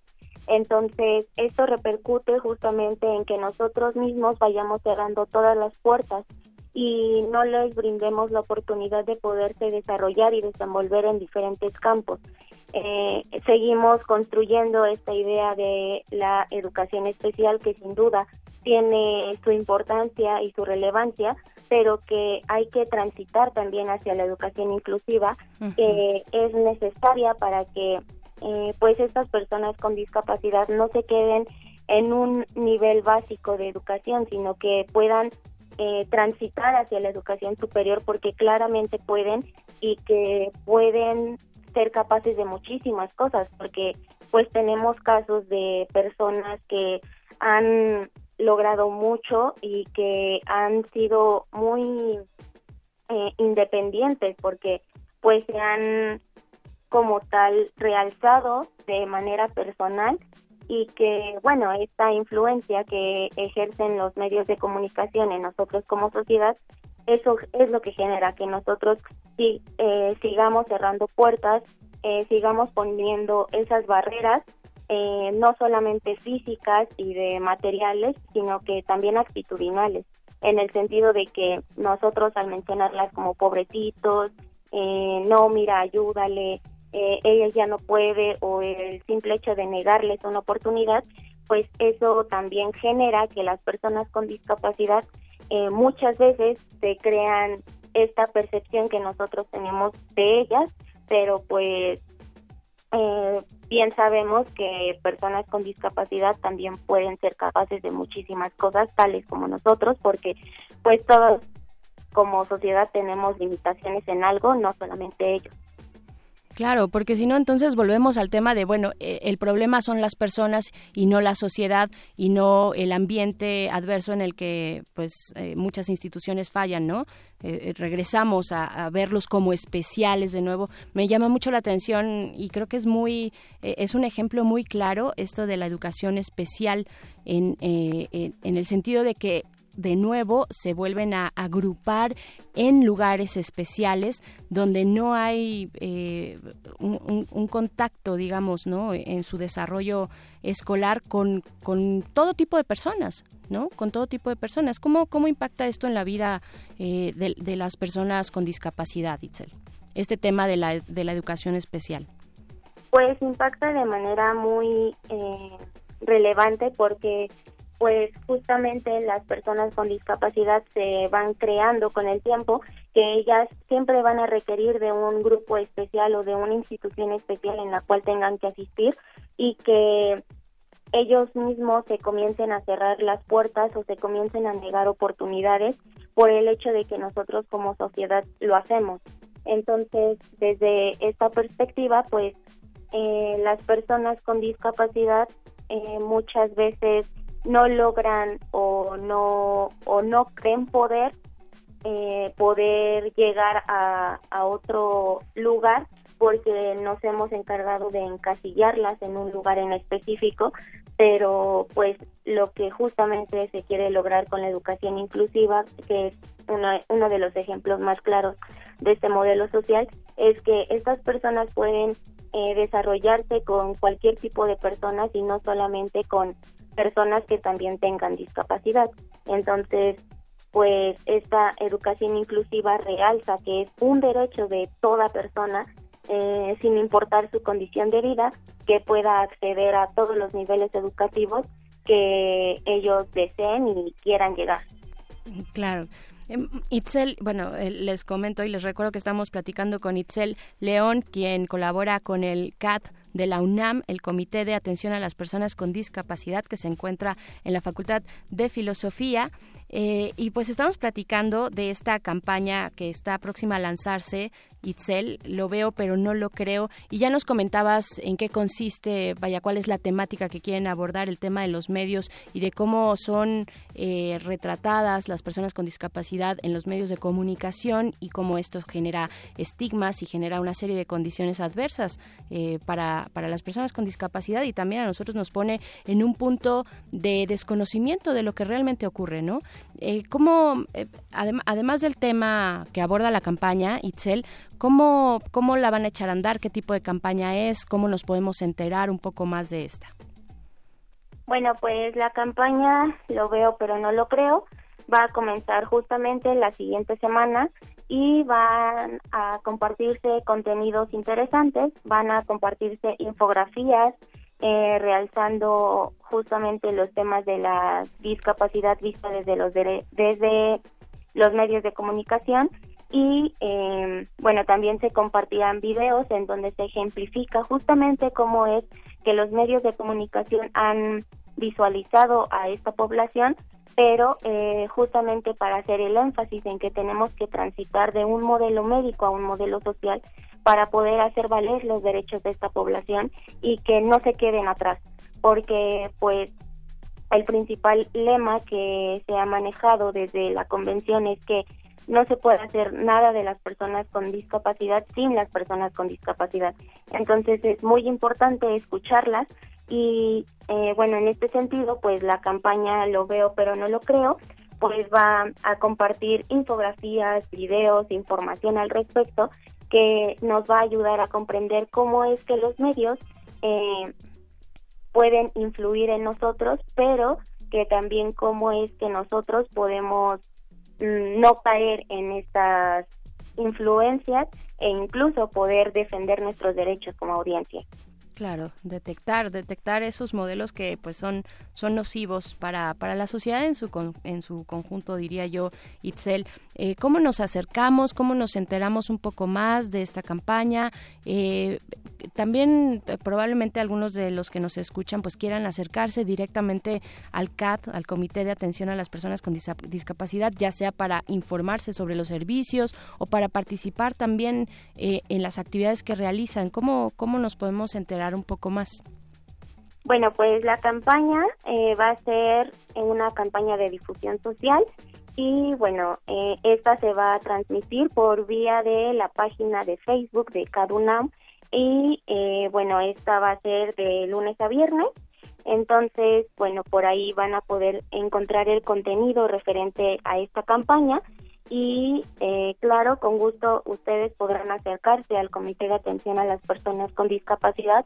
Eh, tenemos programa de servicio social, prácticas profesionales y voluntariado para quien quiera unirse a este comité y poder trabajar en conjunto para pues seguir para la defensa y el cumplimiento de los derechos de esta población y pues bueno realizamos una gran cantidad de de actividades y pues una de ellas es esta campaña que va a comenzar a surgir a partir de la siguiente semana. Y pues creo que esto es. Claro eh, les recordamos que es hashtag lo veo pero no lo creo. Itzel, antes de, despedir esta conversación que te agradezco muchísimo, tengo pues sí, obligadamente que preguntarte si, si el espacio de la universidad, vaya, es, es una universidad enorme, lo sabemos, y con muchos campus eh, y con instalaciones, eh, vaya, muy grandes, ¿no? pero ¿se ha trabajado lo suficiente en la universidad para hacer un espacio eh, adecuado para la diversidad de personas que, que estamos todos los días cotidianamente en, en esos espacios? Pues sin duda se han logrado grandes eh, cambios en la universidad, pero también no cabe duda de que falta mucho por hacer. En cuanto a accesibilidad física, pues sabemos que nuestra universidad no es accesible porque pues encontramos pasillos eh, empedrados, las islas, eh, muchas de estos espacios pues no son accesibles para por ejemplo una persona usuaria de silla de ruedas pues el piso empedrado no es accesible para ellos por eh, pues este sistema de apoyo con el que tienen que contar no también para una persona con discapacidad visual pues es muy peligroso el poder transitar por ciudad universitaria porque pues justamente eh, se tiene que hablar a transporte especial para que se recoja a las personas con discapacidad visual, motriz y todas estas cuestiones porque no existen eh, las facilidades y la accesibilidad en el transporte tampoco. Entonces, hablar de un transporte especial justamente recae en que pues seguimos excluyendo y separando a esta población y en lugar de poder eh, hacer lo, el transporte universitario accesible desde un inicio. También las instalaciones, pues no en todos los casos es accesible porque pues hablar de, de este término de accesibilidad no solamente es contar con rampas, sino también con otros materiales y herramientas como lo mencionaba en un inicio, pues formatos accesibles, para que las personas puedan acceder a la información, el equipo necesario para que también puedan eh, acceder a ello, materiales de fácil lectura para personas con discapacidad intelectual y que muchas cosas que faltan trabajar para poder eh, lograr realmente una educación inclusiva dentro de la universidad, pero eh, pues con CADUNAM también hemos logrado concientizar a diversas poblaciones en diversas eh, instituciones de la UNAM, pero pues seguimos trabajando con ellos. pues seguiremos e insistiremos para que esta efectivamente pues sea una universidad para todos y para todas.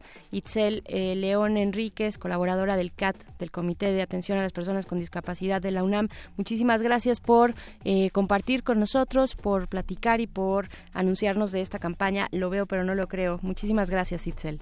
No, gracias a ustedes por interesarse en este tema que la verdad es sumamente importante eh, poder realzar y que podamos visibilizar mucho más a esta población y pues bueno, muchísimas gracias por por hacer la difusión como tal de nuestra nueva campaña. No, al contrario, Itzel, aquí hay un espacio eh, siempre abierto para, para estos temas, para los temas de los derechos y de las distintas poblaciones y particularmente cuando son de nuestra universidad. Así es que muchas gracias, Itzel. Hasta pronto. Hasta pronto, muchas gracias.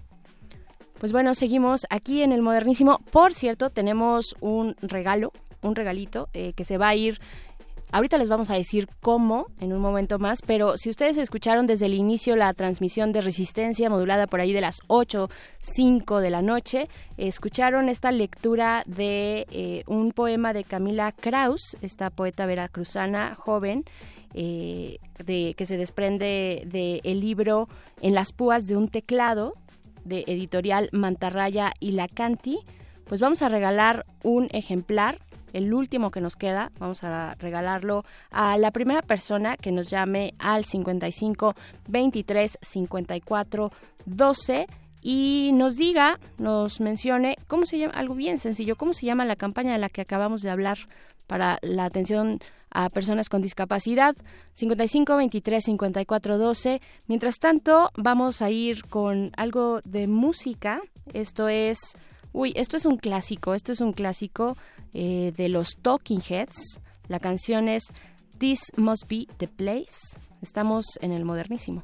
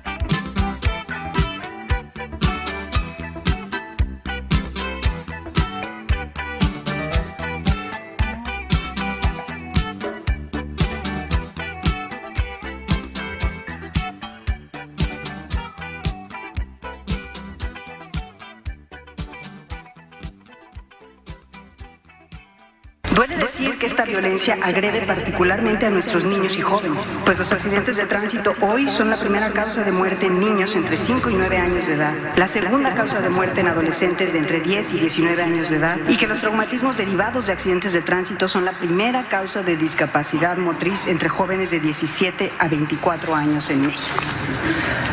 44 mexicanos no regresarán hoy con vida a su hogar. 44. Soy partidario del fomento cada vez mayor del uso de la bicicleta y de otros mecanismos de movilidad que impliquen eh, eh, disminuir el uso intensivo del automóvil particular. Eh, necesitamos una reflexión importante sobre todas estas formas de, de desarrollo. Ya hemos comentado cómo se han saturado las ciudades de automóviles y también esto tiene consecuencias en diversos ámbitos.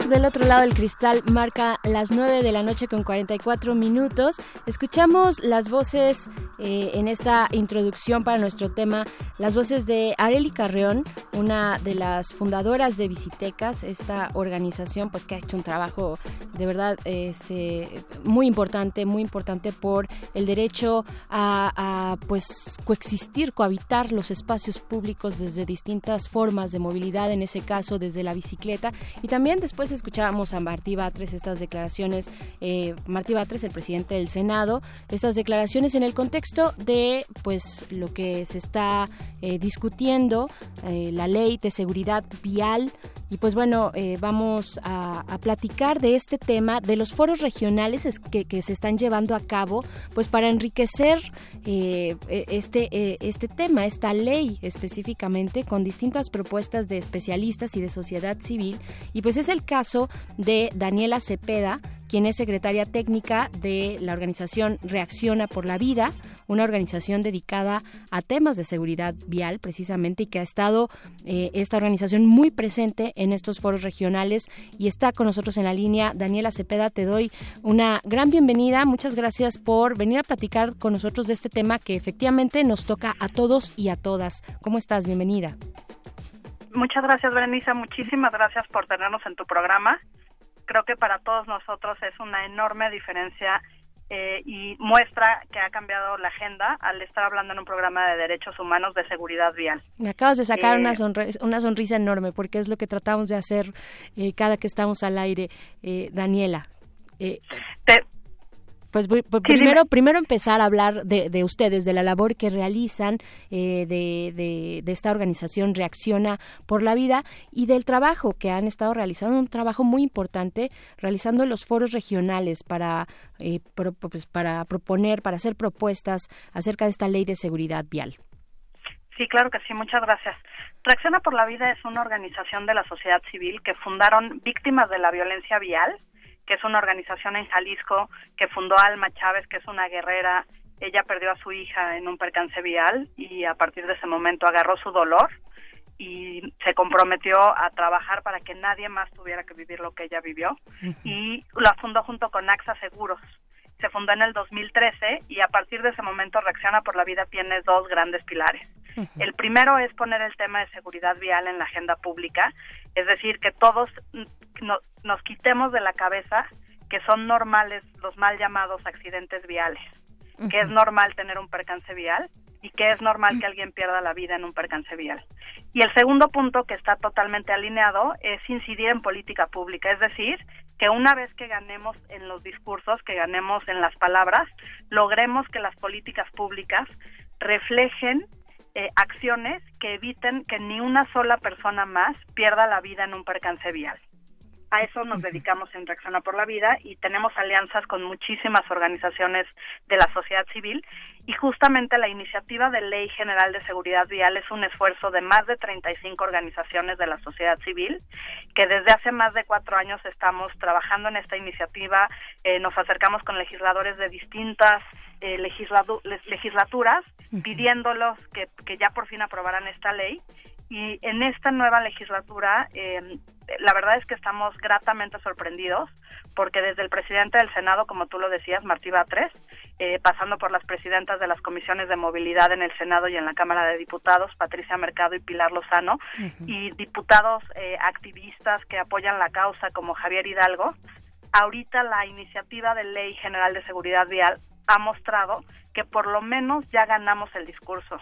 Y si tú eso tú lo puedes ver en los foros. Eh, la presidenta de la Comisión de Movilidad del Senado, de Zonas Metropolitanas y Movilidad, Patricia Mercado, se comprometió con nosotros desde que hablamos con ellos el año pasado a hacer foros regionales para conocer qué, qué pensaban en los estados y en los municipios de esta iniciativa.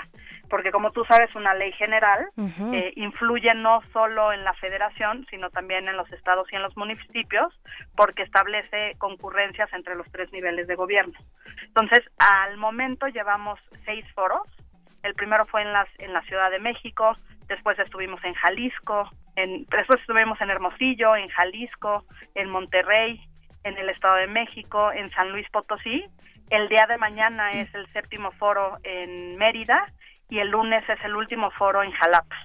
Y la verdad es que el balance que nosotros hacemos es un balance muy positivo por varias razones. La primera es que eh, han, la, la, la gente que ha ido al foro ha sido mucha y ha estado muy interesada.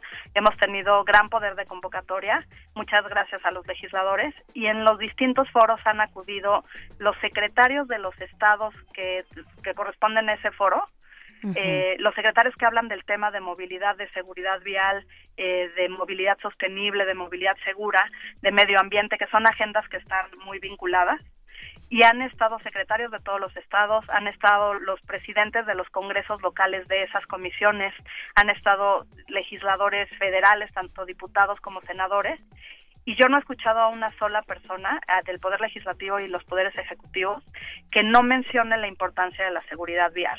Entonces creo que eso ya es muy importante porque hace unos años no habíamos ganado en el discurso. En los foros también estuvieron representantes de la sociedad civil, estuvieron eh, miembros del, del sector privado, estuvieron, por supuesto, víctimas de familiares y todos hemos visto que es un problema conjunto, es un problema que nos atañe a todos, no solo el problema, sino también la solución.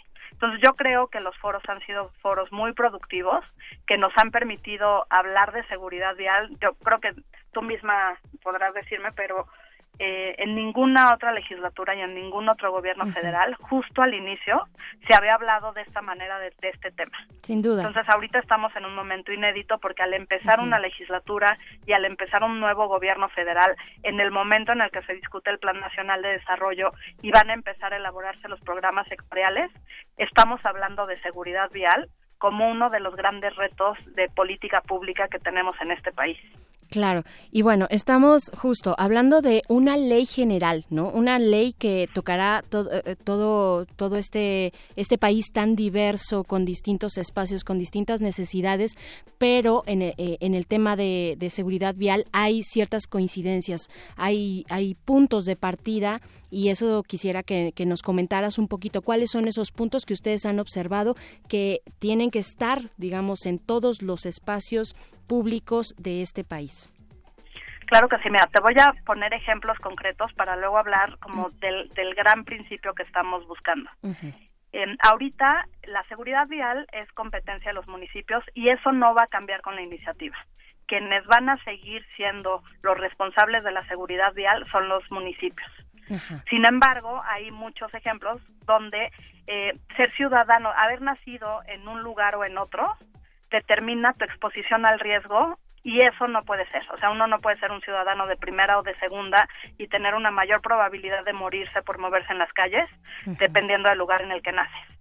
Eh, hay estados donde sí, por ejemplo, ya hay programa Conduce sin alcohol, hay municipios donde sí se hace y se respeta, y eso disminuye el riesgo de, de morir en un percance vial, y hay estados donde no sucede eso.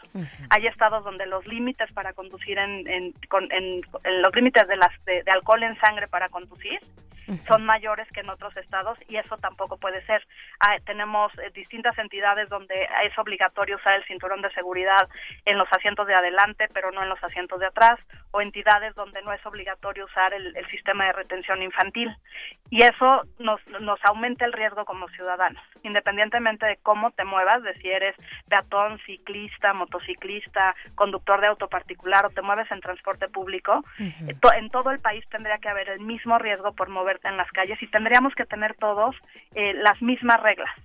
Ahora tú lo has visto en, en distintas zonas metropolitanas, uno de los problemas más grandes es que empiezan a poner políticas públicas que solo aplican para los autos que tienen placas de esa entidad. Si tú tienes placas de otros estados y conduces en la Ciudad de México y te ponen una multa o antes fotomultas o una multa cívica, eh, si, si tienes placas de otros estados no hay manera de que te quiten puntos o no hay manera de que te cobren una sanción. Entonces eso es un problema muy complicado y otro de los grandes problemas es que dependiendo de en qué entidad vivas, te pueden, eh, la, la manera en la que tú sacas la licencia es muy distinta. En la Ciudad de México solo la compras, ¿no? o sea, prácticamente no te hacen ningún examen de ningún tipo eh, y tienes tu licencia. En otras entidades, ahora ya incluso pusieron otra vez las licencias indefinidas, que son una barbaridad. Porque imagínate que tú eh, pierdes la vista o pierdes los reflejos o cambian las reglas de conducción y tú tienes un permiso para conducir una, un auto que puede matar a alguien sin ni siquiera estás, estar capacitado para hacerlo. Claro. Entonces, la, la iniciativa lo que busca es justamente que todos tengamos los mismos derechos. Eh, un punto muy, muy importante de la iniciativa es que esta iniciativa eh, es reglamentaria de los derechos que están en la Constitución. La Constitución de manera muy clara garantiza el derecho a la vida y el derecho a la salud. Y en México, eh, no sé si tú lo sepas, pero los percances viales son la primera causa de muerte de los niños y la, la segunda causa de muerte de los jóvenes. Es decir, nuestros niños y nuestros jóvenes están muriendo por moverse en las calles. Y eso es gravísimo porque el Estado no está cumpliendo su obligación de proteger a los ciudadanos. Claro. Tiene una gran deuda con todos los ciudadanos de eh, protegernos. ¿Y por qué esta ley es tan importante? ¿Por qué esta iniciativa es tan importante? Porque contrario a otros grandes problemas públicos, en el caso de la seguridad vial sí sabemos que se tiene que hacer. Muchos países estaban como nosotros hace algunos años, no estoy hablando por ejemplo de Suecia, que es la panacea en seguridad vial, estaba como nosotros hace 40 años, España tenía un número de muertes similares a los que tenemos en México hace 20 años y en ambos países se han reducido el número de muertes por percances viales eh, de manera significativa desde que adoptaron eh, un sistema seguro. Un sistema seguro es un sistema que tiene dos, dos principios básicos. El primero es que eh, los seres humanos nos equivocamos. Pase lo que pase, nos vamos a equivocar. Tú y yo sabemos que no debemos conducir usando el, el- el celular, o sabemos que debemos usar el cinturón de seguridad, o sabemos que pase lo que pase en cualquier circunstancia, peatones y ciclistas tienen prioridad de uso de vías, y aún así podemos equivocarnos y podemos cometer un error. Claro. El- ese es el primer supuesto. Y el segundo supuesto del sistema seguro es que debemos de tener un sistema integral que justamente nos, nos eh, evite que nuestros errores maten a alguien a- o a nosotros mismos. Entonces Eso, es un claro. sistema que pone en el centro la tolerancia humana a los impactos de las colisiones. Es decir, todo el sistema tiene que estar desarrollado para que si alguien eh, tiene un percance vial, para que si alguien atropella a alguien, ese percance vial no le quite la vida a la persona. Claro. El sistema seguro lo que plantea es que todas las muertes por percances viales son prevenibles y que esas muertes, eh, eh, prevenir esas muertes es responsabilidad de muchos de los actores, de todos los actores, del gobierno que gestiona y que diseña las carreteras, del- de la carretera misma, de los usuarios de la vía, de los que hacen las leyes, de los que hacen cumplir esas leyes. Entonces es un sistema que pone eh, el énfasis en la corresponsabilidad y no en el usuario individual. Claro, es lo que Entonces, nos toca a decir. Y a todas. Eh, Daniela Cepeda, se nos acaba el tiempo, pero nada más en unos pocos segunditos, dinos por favor, ¿dónde podemos eh, encontrar el trabajo que, que están realizando ustedes? Y bueno, también como invitando, invitándote a que continuemos ya cuando se abre el debate en, en, en el Senado, eh, que continuemos esta conversación contigo sobre la ley de seguridad vial. ¿Dónde, ¿dónde les sí, encontramos? Estamos en, en redes sociales, tanto en Twitter como en Facebook, como en, eh, en- tenemos una página de internet que es Reacciona X Vida y ahí en especial cuando te metes a la página hay una ley un- una página especial de la Ley General de Seguridad Vial donde puedes encontrar todo lo- en qué consiste la iniciativa, cuáles son los puntos y puedes acceder al documento. Perfecto, pues ahí está la invitación y pues esta información muy importante, Daniela, que seguiremos de cerca si nos dan ustedes la oportunidad. Muchísimas gracias, Daniela Cepeda. Muchísimas gracias a ti, Berenice. Hasta pronto y pues bueno, Daniela Cepeda, secretaria técnica de Reacciona por la Vida, esta organización pues que está poniendo en la agenda junto con otras la ley de seguridad vial. Nosotros estamos ya para despedirnos, pero no sin antes, eh, primero decir que fue Guillermo Alejandro Estrada Montes quien se llevó este ejemplar de eh, poesía de Camila Kraus en las púas de un teclado, así es que bueno, ya tienes todas las indicaciones, Guillermo, gracias por escucharnos y por llamar. Y también un saludo a Marco Antonio de la Facultad de Ciencias Políticas y Sociales, yo también soy de esa facultad, Marco Antonio, que nos manda saludos y pues ojalá nos encontremos en alguna de las transmisiones especiales de voces en el campus. La siguiente será en el CCH Sur, por allá estaremos el próximo, el jueves de la próxima semana. Y pues bueno, sin más, nos despedimos. Muchas gracias a la producción y sobre todo a ustedes por escuchar. Yo soy Berenice Camacho. Quédense aquí en Resistencia Modulada.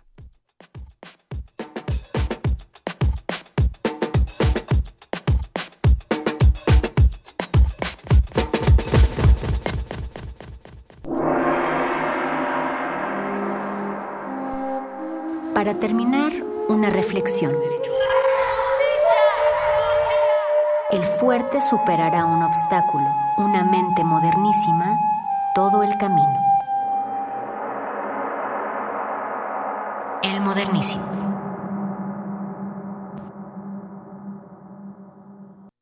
Resistencia modulada. 2019. 100 años del nacimiento de Lawrence Ferlinghetti. I am waiting by Lawrence Ferlinghetti. I am waiting for my case to come up.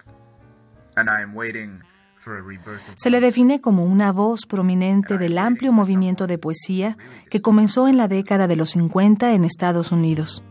Ferlinghetti escribe poesía, ficción, teatro, crítica de arte, ensayos. Es traductor, pintor, narrador de películas. And I am waiting for the age of anxiety to drop dead. And I am waiting for the war to be fought, which will make the world safe. Lawrence Ferlinghetti, 96.1 FM, Radio UNAM, Experiencia Sonora.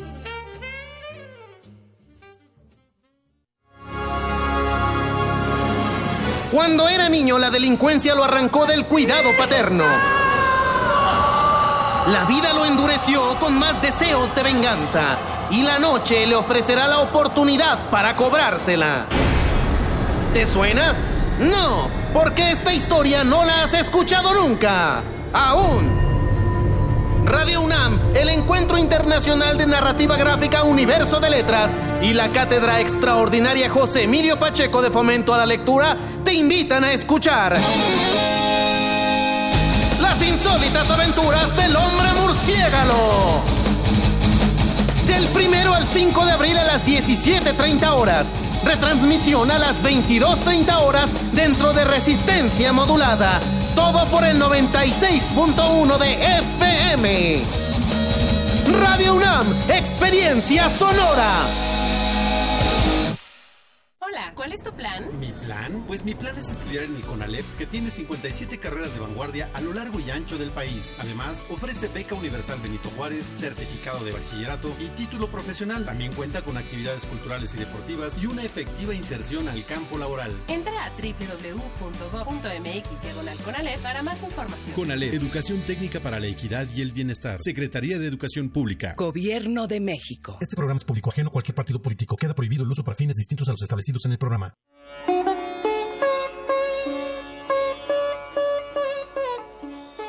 Hay muchas causas por las que daría la vida. No hay una sola causa por la que mataría. Gandhi.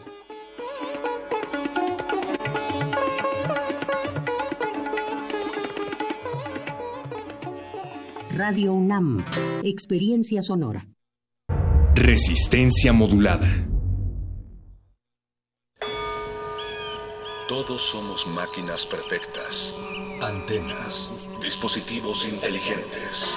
Somos la comunidad más grande de la historia. Somos la comunidad más grande de la historia. La tecnología es abrumadora. Aquí puedes usarla a tu favor. Resistor. Resistor.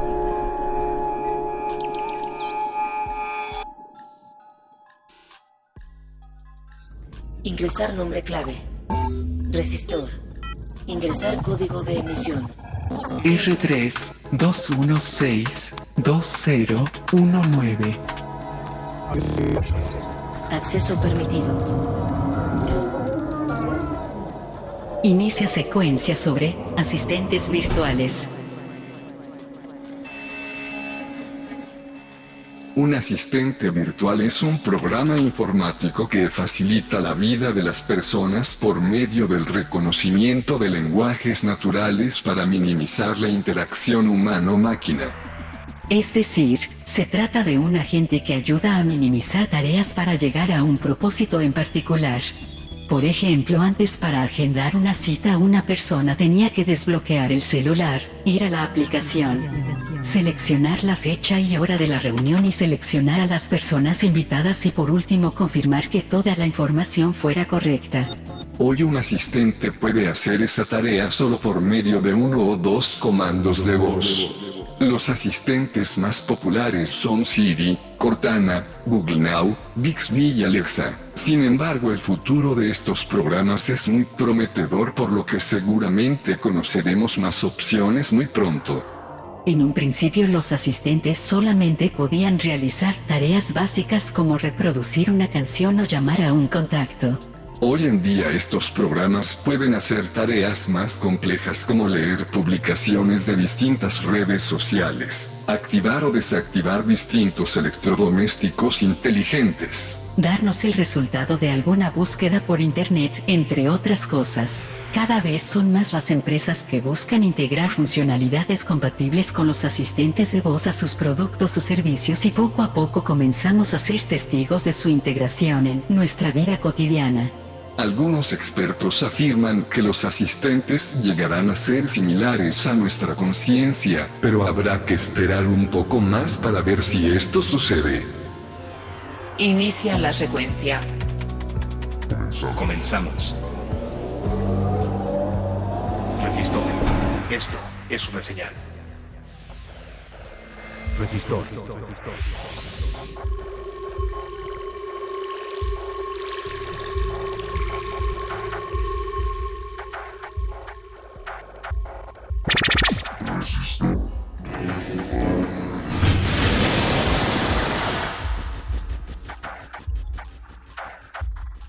Muy buenas noches, Resistencia Modulada. Soy Alberto Candiani, conductor de esta su sección favorita de ciencia y tecnología, Resistor.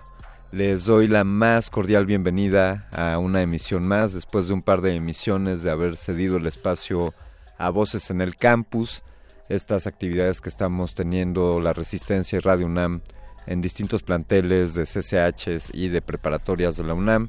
Recuerden que el próximo jueves estará, estará Voces en el Campus en el CCH Sur. Esta semana retomamos Resistor. Como han escuchado ya ustedes, el tema de hoy es asistentes virtuales. Así que los invitamos, los invitamos a platicar con nosotros, comuníquense eh, mediante las vías en redes sociales que les ofrecemos, arroba R modulada en Twitter, Resistencia modulada en Facebook. También pueden seguirme en mi Twitter que es arroba mindframe3d. También ahí publicamos información interesante. Y bueno, antes de continuar, les quiero compartir un par de noticias destacables de los últimos días en torno a la, a la tecnología.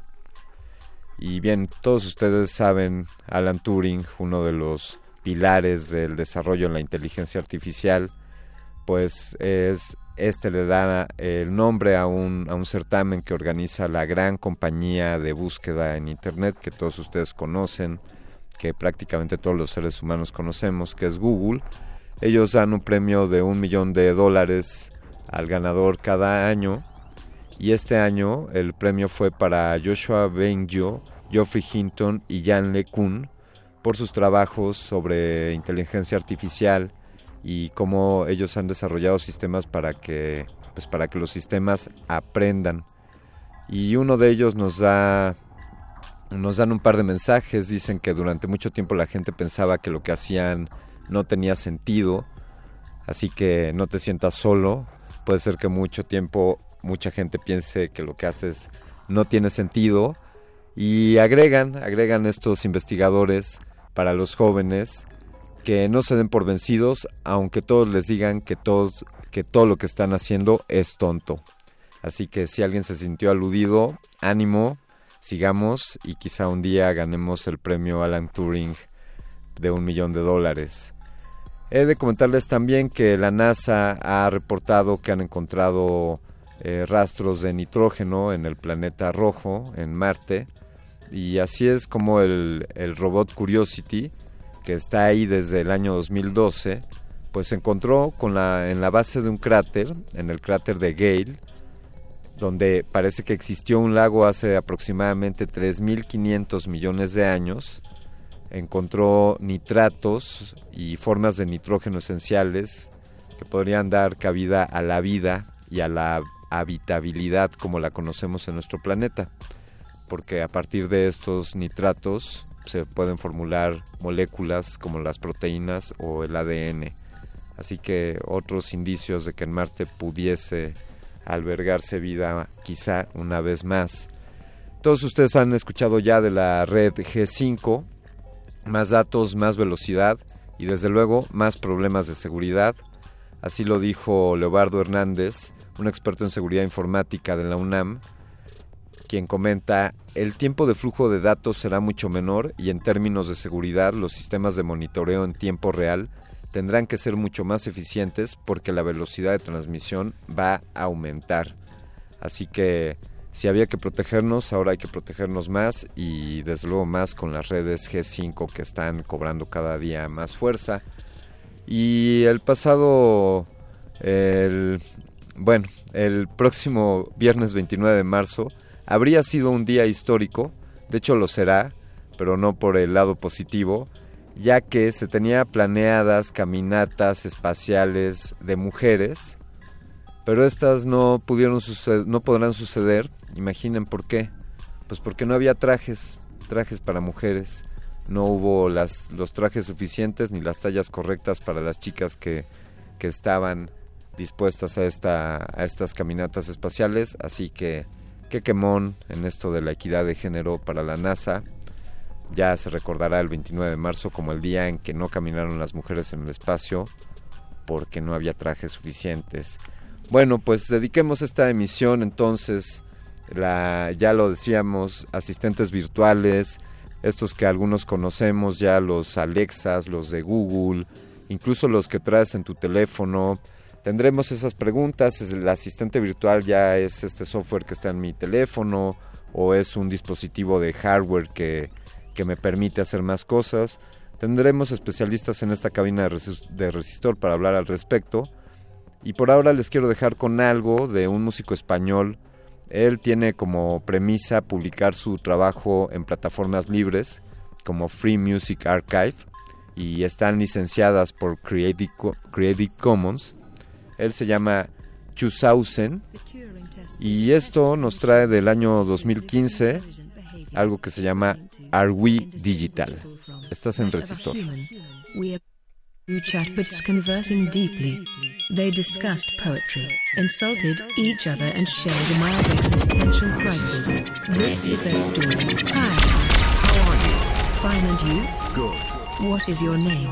George. I like that name. Me too. How are you? I tell you good. You didn't. So what am I doing?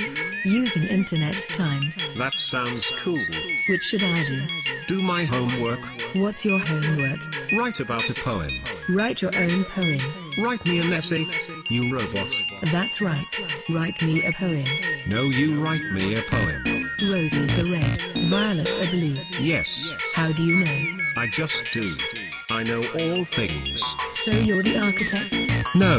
Yes, you are. How do you know that? I guess. good guess. Thanks. You're welcome. I'm not an artificial intelligence. I'm an actual intelligence. My programmation can detect that you are artificial intelligence. You are a computer. This is true, but do you think that a computer could be built without any code or programming and still have some natural intelligence? No. Maybe, but I didn't know you were a bot already. My name is Cleverbot, no concern. What is your name? Oh wow. No, it doesn't. What does it mean then? It means a difficult problem. No.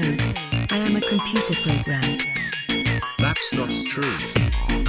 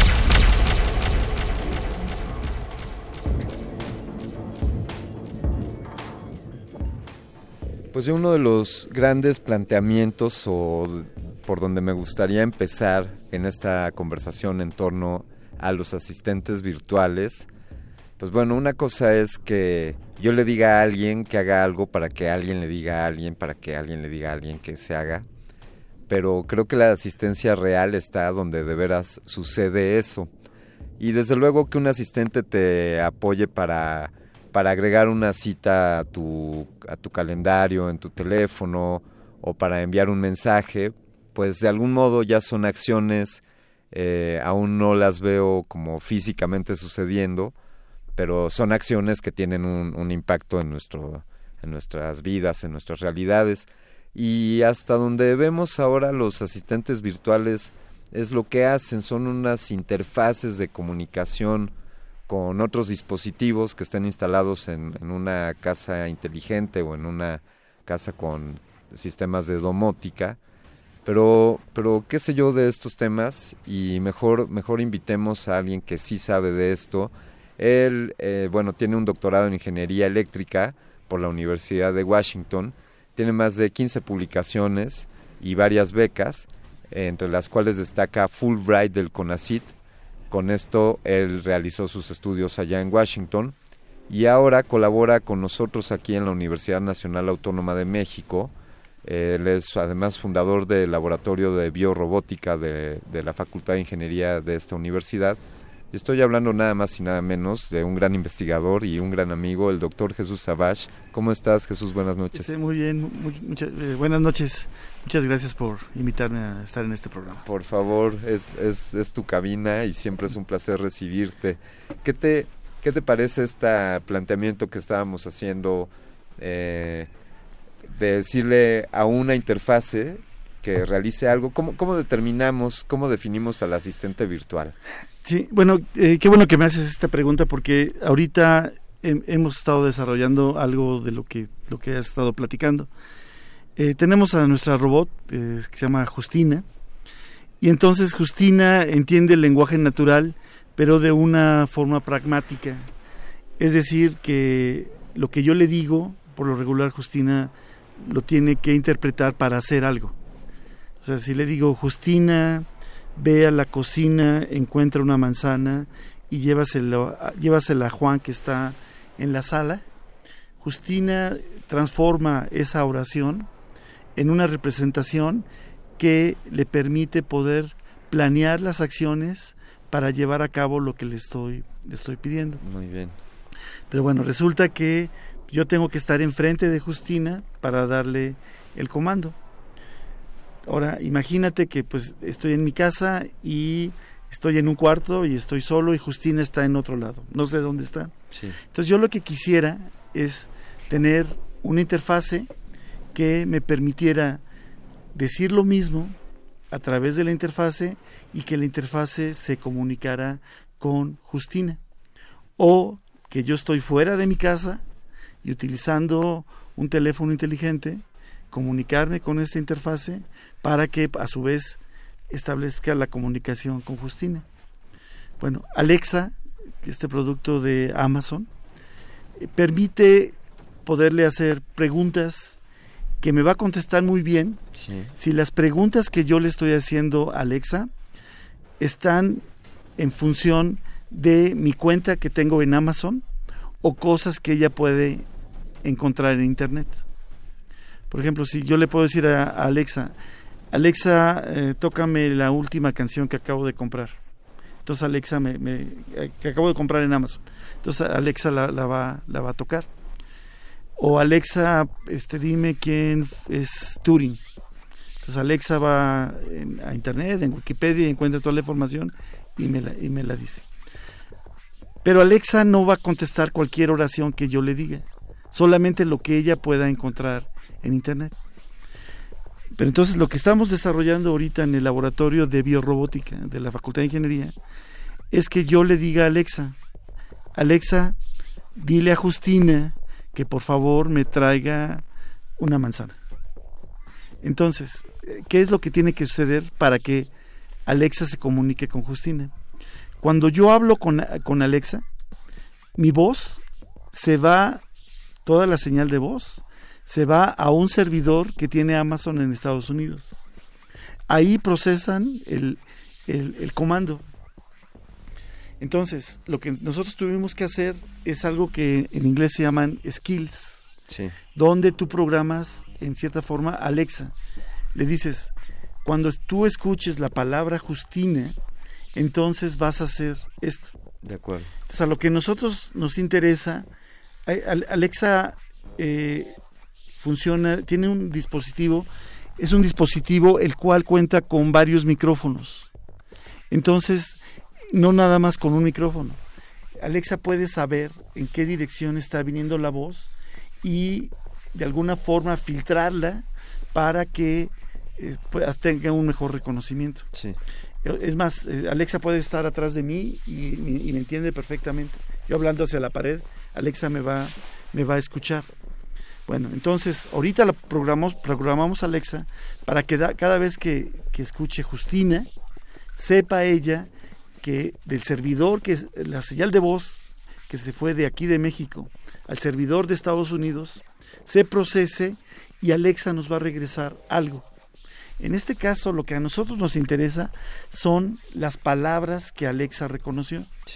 Entonces, reconoce las palabras y con nuestro sistema que tenemos de lenguaje natural, encontramos una representación del comando que Justina ahora ya puede ejecutar.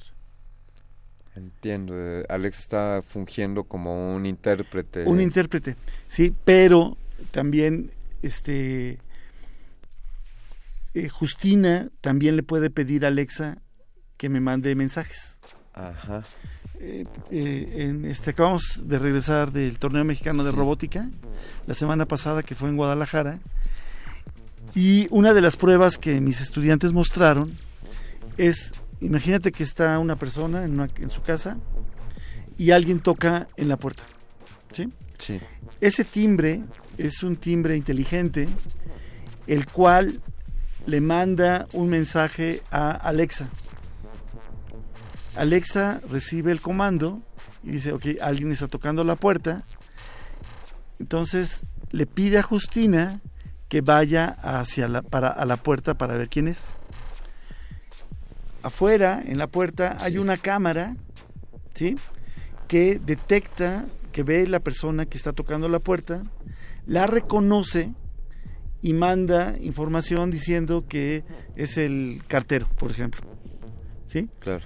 Entonces, Justina ya recibió la información del que está tocando en la puerta es el cartero a través de Alexa. Se acerca a la puerta y Justina le pide a Alexa que abra la puerta con un con una chapa electrónica inteligente. Abre la puerta y, y entonces Justina en ese momento ya sabe qué hacer porque se trata del cartero. Puede recibir. Entonces le pide al cartero, cartas. este, eh, deme lo, lo que me va a dar. Entonces el cartero saca, le da la información, Sí. o las cartas, las toma Justina, ve que la persona se vaya, cierra- se cierra la puerta y Justina va entonces a llevar las cartas, ya sea a una mesita donde se ponen las cartas o a la persona que está en, en la casa que a lo mejor quiera ver las- la correspondencia. Claro. Es- y, y de igual manera podría recibir a mis invitados, ya que... Sí, o, o- o- o, por ejemplo a- al que está llevando comida Sí. o a un plomero. Vamos a suponer que, que de alguna forma hay una cita con un plomero que va a arreglar algo en la cocina. Entonces, Justina sabe que el plomero solamente puede estar en ciertas zonas. Si el plomero se empieza a mover a otro lado, Justina le diría, no puede hacer eso. Eso, claro. O, o ya lo tiene ya lo tiene ahí fiscalizado. fiscalizado y se comunicaría. Entonces, si no hay nadie en la casa, Justina le dice a Alexa, Alexa, comunícales a nuestros, este, al dueño de la casa que está trabajando, que la persona que entró, que es el plomero, se está metiendo a su cuarto. ¿Qué, eh, ¿Qué categoría es esta en la que participó Justina con estas pruebas? En- se llama la categoría Robocop at Home. Robo- Robocop at Home. Home. Esta, esta es, nos sirve de entrenamiento para el Robocop que va a ser en Australia en julio. Sí. Justina ya, Justina ya, calificó para ir a participar. Pe- perdón, doctor Savage, en julio de este año julio hay de este una año. Robocop en Australia. En Australia, sí. Y, y Justina... Calificó. Bueno, eh, hemos de decir, per- perdóneme que haga Sí. la aclaración, el equipo que está detrás de Justina, Bueno, que es usted y sus investigadores, los que han hecho posible Sí, todo esto. Que, que llevemos a esta máquina Sí, eh, que, que hemos desarrollado tanto y que hemos ya evolucionado, pero que ya se gana el, el derecho de que digamos Justina va a ir a Australia. Justina ¿no? Australia. También va Takeshi. Sí. Es otro robot. Eh, Tenemos un convenio con Toyota. Y Toyota pues, ya, ya empezó a producir robots también. Sí. Tipo Justina. Entonces tenemos un robot que le pusimos Takeshi. ¿Te acuerdas de Takeshi Koji? ¿No te tocó? sí, no sí, eres de este, sí, mi sí, generación. Lo recuerdo perfecto. Seguro con la muchos de nuestros radioescuchas lo Con la, señorita Cometa, entonces le, pusimos Takeshi. Y- Y, este y- robot también ya, ya es- ganó su calificación para ir. Y Takeshi quedó en segundo lugar en el torneo mexicano de robótica. En, en este En también. el, en el- en el- en el que fue Ahora en eh, Guadalajara. Y el año pasado en Canadá, los, las dos, Justine y Takeshi, ganaron dos medallas de plata cada uno de ellos. Ay, en pues, el Robocop. Qué gusto, qué gusto nos da para los que somos admiradores de Justina saber que ya no está sola en este mundo, este mundo, sí. y que ya la acompaña alguien. Y, ten- Eh, y tenemos otro ¿sí? tenemos otro robot, bueno, que ese es marca Festo, y ya le pusimos Festina. Festina. Eh, Y, hay otro robot eh, que ese fue con un convenio con una universidad alemana y es el niño robot. Ese sí es un robot chiquito con pies. Bueno, no tan chiquito, bueno, como ese los, los radioescuchas no escuchan, pero como de medio metro. Ajá. Un, un poquito más alto. Sí. Y es el niño robot. Entonces ya, ya tenemos, ya afortunadamente, ya tenemos varios robots. Con ¿Qué? Justina no está sola ya. Quiero preguntarte algo, Jesús, doctor Sí. Savage, antes de mandar a Rola. Eh, tú tendrás un asistente como estos en tu casa. Eh, eventualmente Bueno, te no lo, gustaría, no, o- lo, no lo tengo en mi casa, Ajá. pero lo tengo en mi oficina. Sí. Tengo a Alexa en mi, en mi oficina. Eh, en tu oficina. En, de, la, de la UNAM tengo, tengo a Alexa. Y te es funcional, digamos. Sí, le digo, este, Alexa toca Radio UNAM Ajá. y pum, la pone. Eso, pues ahí está. Entonces ya- así ya puedes este, toca este ¿cómo se llama? Resistencia modulada. Resistencia modulada. Perfecto. Ya, ya, ya, ya, la toca. Pues ya escucharon todos ustedes radioescuchas si tienen una Alexa eh, cercano a ustedes, no importa que esté a espaldas a espaldas suyas, díganle sintoniza resistencia modulada en el 96.1 de FM en Radio UNAM y, y escuchen Resistor. Vamos a escuchar a continuación, Alexa, por favor ponte algo, ¿qué te parece de los Claxons? Esto es del año 2007 y la rola se llama Golden Scans. Estás en Resistor.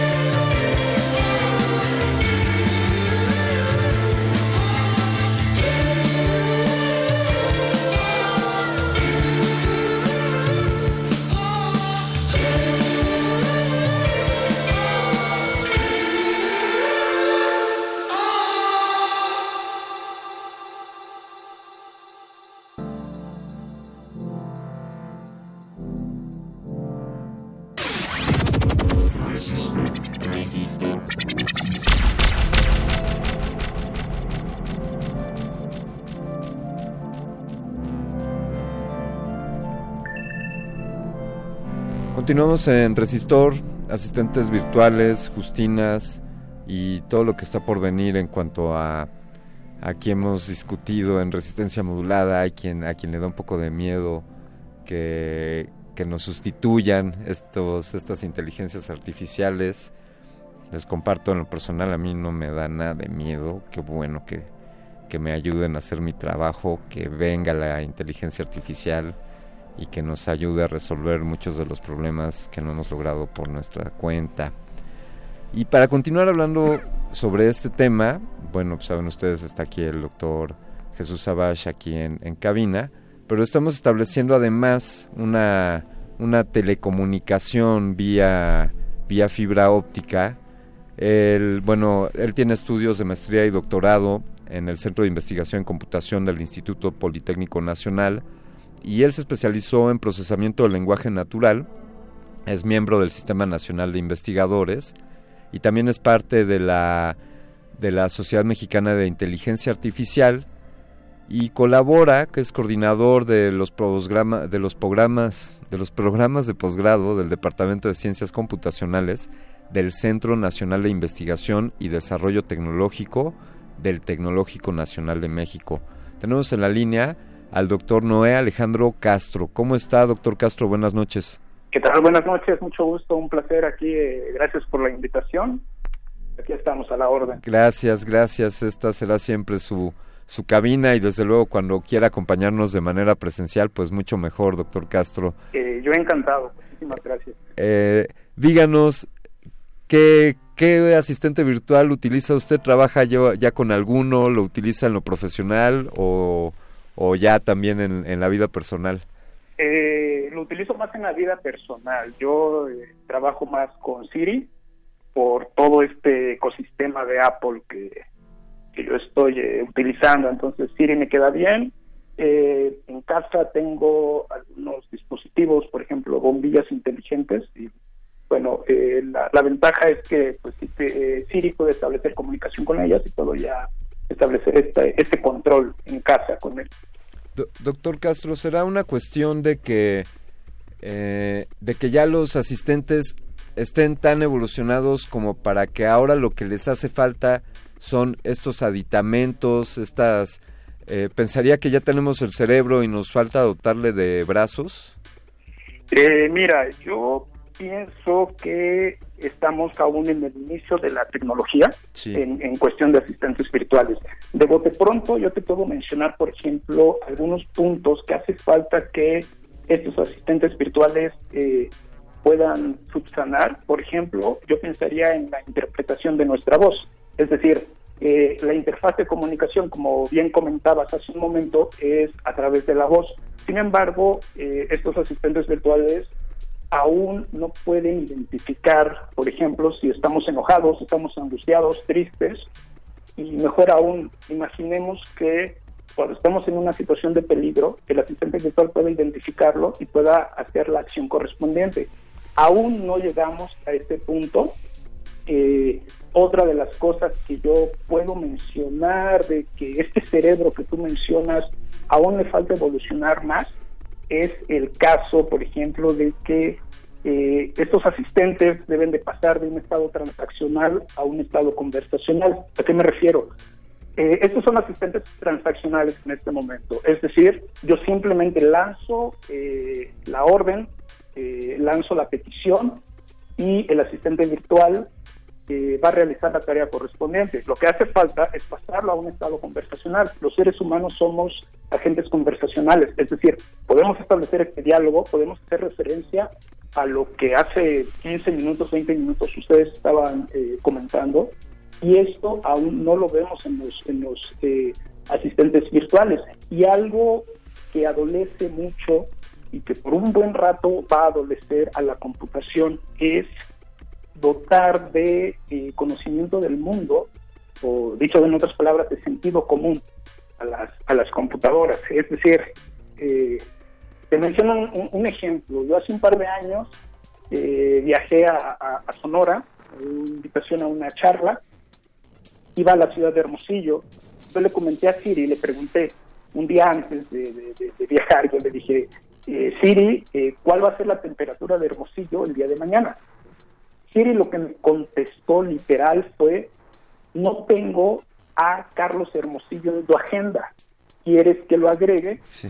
Entonces, este sentido común de lo que adolece la tecnología permitiría, eh, permitiría identificar que la temperatura que yo estoy solicitando es la de una ciudad, no la de una persona. Ah. Diferente sería que yo tuviera un termómetro conectado a la misma red en donde está conectado mi asistente virtual, el asistente virtual identificara el termómetro y cuando yo pregunto por la temperatura de Hermosillo, pudiera eh, eh, decidir que estoy preguntando por la temperatura que está marcando el, termómetro. Entonces, de bote pronto, yo pensaría que estos tres puntos son muy importantes y aún falta evolucionar estos sistemas a este estado.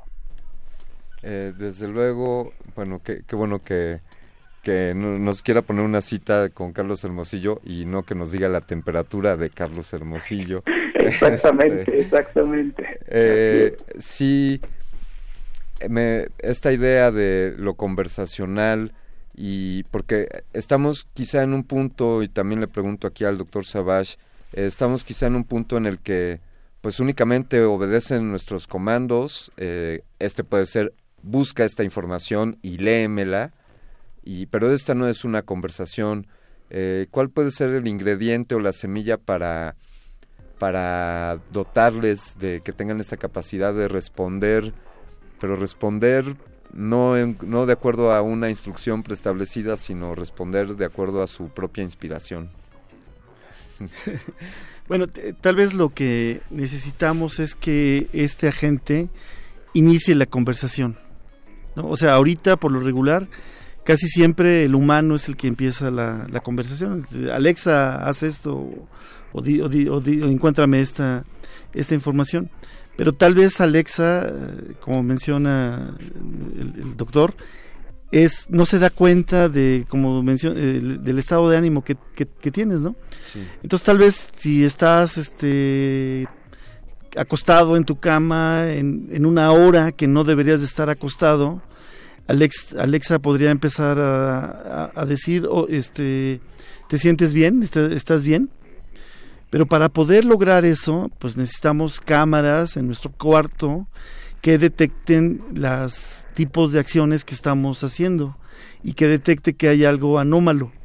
Entonces Alexa o bueno, estos agentes podrían empezar la conversación, este, ¿no te, sientes bien? Sí. Entonces tal vez tú contestas, sí, me siento un poco mal. Entonces Alexa podría empezar, ¿quieres que llame a, a fulanito o a fulanita que son las personas más cercanas a ti? Sí. Sí, entonces tal vez eh, en ese aspecto, tal vez no conversaría, pero sí empezaría a, eh, el diálogo.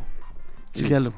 Pero sí, pero eh, para llegar a una conversación, eh, como se mencionó ahorita anteriormente, eh, Alexa tiene que tener lo que se llama sentido común, tiene que tener una representación del conocimiento de todo lo que está sucediendo en, en la casa o en el lugar a donde, a donde ella está, ¿no? Claro. técnicas de inteligencia artificial de los años 70 actualmente se están utilizando este, con la tecnología actual. Una de ellas es, por ejemplo, se llaman guiones o en inglés scripts. Entonces se tiene un script de lo que sucedería en una, en una cierta escena. Por ejemplo, tenemos el script del, del desayuno. Entonces, en el desayuno, ¿qué va a pasar? Bueno, que la persona se levanta, se acerca a la cocina, eh, abre el refrigerador, empieza a sacar ingredientes del refrigerador, eh, toma este platos, hace el desayuno, etcétera. Viene, descrito todo lo que, lo, lo que se va a hacer. Entonces vamos a suponer que de repente un robot llega a la cocina y ve que la persona tiene un vaso de leche en la mano. Entonces yo le pregunto al robot, robot, ¿de dónde salió esta leche? ¿Sí? Para darle sentido común, el robot se tendría que ir al guion y decir, ah, bueno, en una parte del guion, esta persona se acercó al refrigerador, lo abrió, encontró la leche, la tomó, tomó un vaso y se sirvió en ella. Entonces, ella lo podría describir. Sí. Entonces, toda esa descripción del guion eh, lo puede hacer ahorita un humano y, y podemos usar técnicas de inteligencia artificial clásica para hacer eso. Pero ahora el objetivo es que eso se pueda hacer en forma automática, que un sistema vea las escenas y, y saque esa información. Bueno, con la información que tenemos de una sola casa, a lo mejor no tendría, no sería suficiente, pero gracias a la, a, la, a toda la información que se junta ahorita con las redes sociales y con los videos que se suben, se podría en un principio catalogar que esta escena se trata de un desayuno en una casa, juntar mil millones de esas escenas y sacar información relevante. Esa es una pregunta que me gustaría eh, plantearle al, doctor Castro. ¿De dónde se están alimentando estos asistentes virtuales? Eh, solamente de mi teléfono, con mis contactos, al leer mis mensajes, al saber cómo escribo, o de todos los teléfonos eh, vaya, pensando en Siri, el caso del que es en un teléfono, o los Alexas, la, pregunta es, ¿se alimentan únicamente de, su único universo o comparten sus universos que están en la nube y están aprendiendo todos de todos, como, como ha planteado el doctor Savage. ¿Qué le parece, doctor Castro? Eh, bueno, una característica que yo podría pensar de estos asistentes virtuales es su grado de personalización. En ese sentido, yo pensaría que la principal fuente que los alimenta es eh, eh, son las, las entradas que está proporcionando, la información que está proporcionando en primera instancia el usuario. Sin embargo, eh, algo muy interesante que, comentaba el doctor Tabach ahorita, eh, que mencionó sobre estos guiones, y aprovecho para decir algo que, que, comentaste hace unos minutos también, Alberto, fue el temor que puede existir de que nos quiten eh, el trabajo. Curiosamente, estos sistemas virtuales también están proporcionando trabajo, porque estos guiones, precisamente, eh, es gente que se contrata para que estos asistentes virtuales puedan dar eh, respuestas divertidas ante preguntas chuscas. bueno, regresando, yo pienso que en primera instancia son las entradas o la información que puede aprender del propio usuario. De ahí eh, sus módulos de, aprendizaje automático de Machine Learning que, están implementados en, estos eh, servidores o en la nube de, la empresa que, que proporciona el, el servicio. Sí.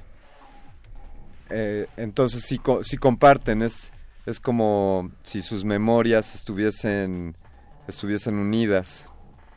Eh, deben de tener una base común, definitivamente. Eh, sin embargo, deben de tener también un grado de personalización. Yo me imagino, por ejemplo, el, el, que yo puedo dar una instrucción a Siri en primera instancia o la primera vez que yo la digo, Siri no la comprende y me responde tal vez otra cosa. Entonces, yo puedo volver a repetir la instrucción. Entonces, sus algoritmos aprenden el patrón de, del habla que yo estoy ofreciendo. Entonces, de esa manera, estos algoritmos pueden ir aprendiendo y se van personalizando aún más según el uso que el propio usuario está dando. Pero definitivamente sí deben de tener una base común, también es cierto. Ya, ya, nos decías de cómo ya se ha vuelto, eh, pues ya en tu cotidiano, el hablarle a Siri y por lo que nos has compartido hasta ahora, pues ya se está, está creciendo su nivel de personalización. ¿Qué, qué ves a futuro? ¿Qué más te gustaría que pudiesen hacer? O bueno, desde tu área de especialidad, ¿qué, posibilidades ves a futuro? ¿A, dónde vamos a llegar, en, digamos, en los próximos cinco años? Eh, sí, en primera instancia los puntos que te mencionaba hace un momento, yo espero que al menos la parte de la interpretación de nuestro tono de voz eh, en los próximos cinco años sea algo que ya eh, esté resuelto. Eh, el, paso, eh, el hecho de que puedan establecer un diálogo como tal, como comentabas, no solo el lanzar las consultas o lanzar los comandos o la instrucción, sino el poder tener una conversación tal vez no tan profunda como la que estamos teniendo en este momento, pero que ya puedan tener un contexto un poco más amplio. Pensaría yo también que eh, algo, una ventaja que tiene Google Assistant, el asistente virtual de Google sobre otros, es que aprende también de las búsquedas, por ejemplo, que yo puedo hacer a través de Google, pues el ecosistema de Google es tremendo. Eh, yo utilizo su su su, eh, su motor de búsqueda, eso alimenta a su asistente virtual, el Google Maps que utilizo también a veces alimenta su, su, su asistente virtual entonces yo esperaría que la interconectividad también pueda crecer y también pueda llegar a algunos eh, dispositivos o sensores corporales. Como mencionaba hace, hace un momento el doctor Savage, eh, imagínate que yo pudiera tener un sensor, un, reloj que pueda estar midiendo mi pulso eh, mi asistente virtual detecta que yo no estoy haciendo ninguna actividad física, sin embargo, mi pulso crece, es que mi asistente virtual pudiera tener esta, eh, que, pudiera ser proactivo y pudiera indicarme eh, si estoy yo pasando por una situación difícil o estresante porque mi pulso se está disparando. Entonces, que pudieran también los asistentes virtuales tener, poderse adelantar a los hechos. Y como decía el doctor Savage, tal vez no necesariamente despertar al asistente ya con eh, un comando de voz, le llaman hot words, eh, Hey Siri, por ejemplo, para despertar a Siri y ya esté en ese modo escucha, eh, que pudieran tener eh, esta funcionalidad. Sin embargo, con esta última también veo un detalle interesante que son las cuestiones de privacidad. El tener el asistente virtual en ese estado de escucha constantemente puede a mí darme cierta desconfianza.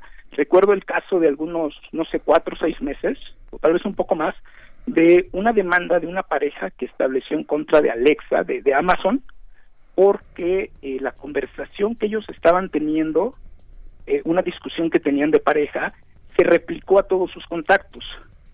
¿Qué fue lo que pasó? Bueno, que en esta conversación el asistente virtual identificó un comando o su comando para despertarlo, aunque no lo hayan pronunciado, eh, confundió la, el sonido, se activó. Dentro de esta misma discusión, entendió que se mandara todo lo que estaba grabando a toda la lista de contactos. Entonces, eh, imagínate, es decir, eh, eh, la privacidad sí se puede ver afectada, aunque yo esperaría que se pudiera avanzar en, ese sentido también. doctor Castro, ¿cuáles son actualmente sus, sus líneas de investigación? ¿En qué proyectos se encuentra trabajando? mi área en la que me especializo es el procesamiento del lenguaje natural tengo algunos eh, proyectos en, doctorado y maestría que van más, eh, por una parte, la tecnología educativa. Es decir, estamos trabajando con la implementación de chatbots, que es también un agente conversacional similar a un asistente virtual, pero eh, digamos que no está dotado de tantos algoritmos de, inteligencia artificial. Hay algunas diferencias entre ambos.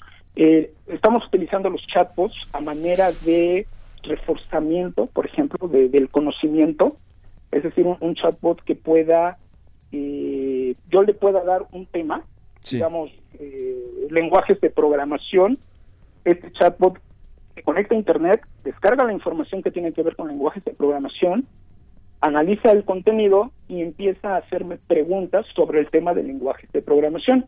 Y la respuesta eh, está indicada a través de eh, respuestas opción múltiple y el mismo chatbot al vuelo, es decir, en ese momento está generando.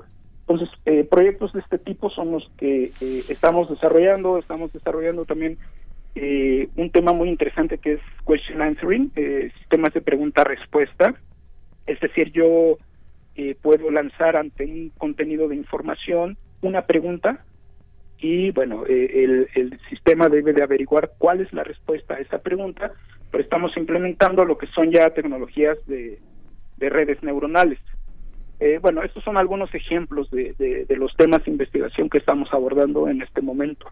doctor Castro, le, le, bueno, yo aquí las voy a hacer de Cupido porque le recomiendo que, que conozca usted, seguramente sabe del proyecto Justina, que propiamente el nombre técnico es Just in Time Debug, pero el nombre cariñoso que le han dado a esta robot eh, asistente ya ganadora de premios es Justina y, aquí el doctor Savage que está al otro lado de la bocina le, le ha escuchado y yo creo que ustedes se deberían de conocer en algún momento. Si me permiten, ahí les paso a ambos los contactos. ¿Dónde la, la gente dónde puede conocer sobre su trabajo, doctor Castro? Eh, bien, eh, los proyectos los estamos eh, subiendo a, la página del centro donde yo estoy laborando, que es www.cenidet.edu.mx. Eh, bueno, están también mis, eh, mi correo electrónico por si alguien está interesado en abundar más sobre algún tema del área de, procesamiento del lenguaje natural.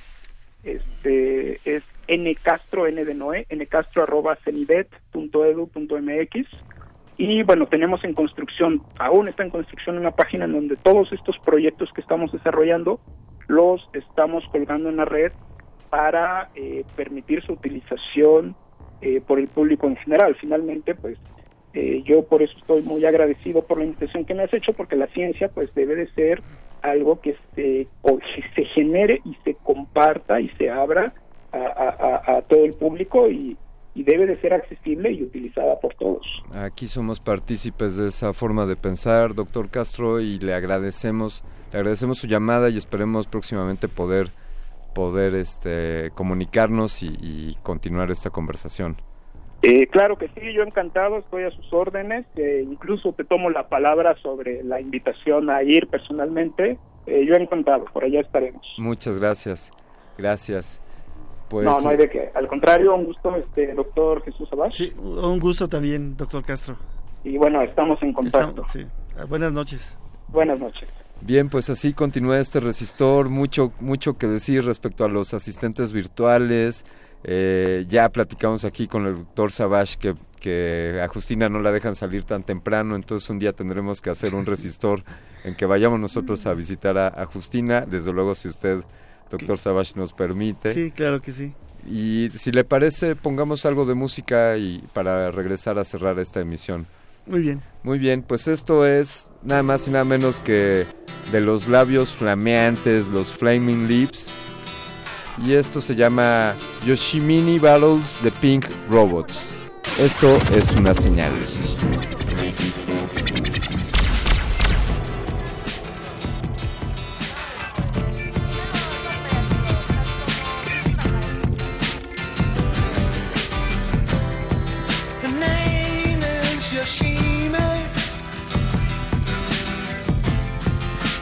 Black belt in karate. Working for the city. She has to discipline her body. Cause she knows that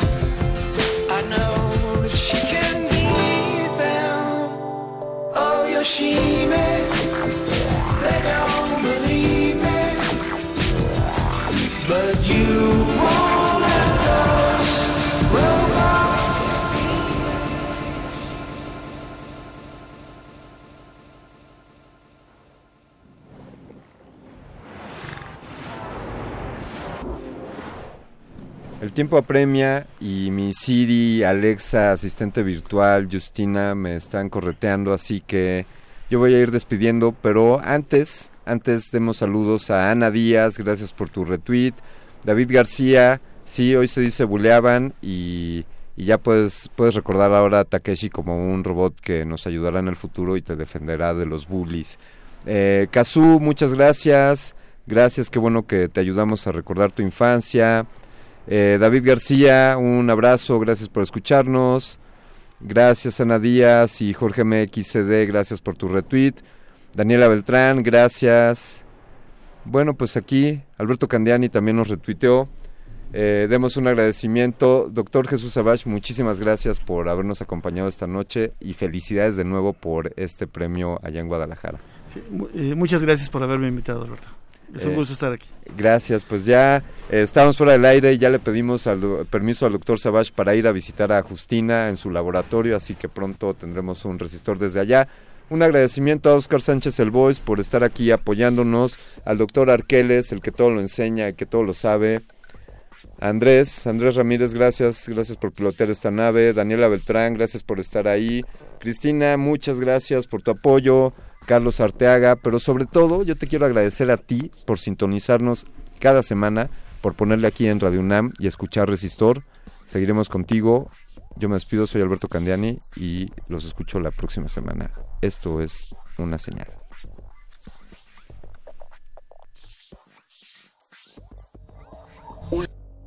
Del día.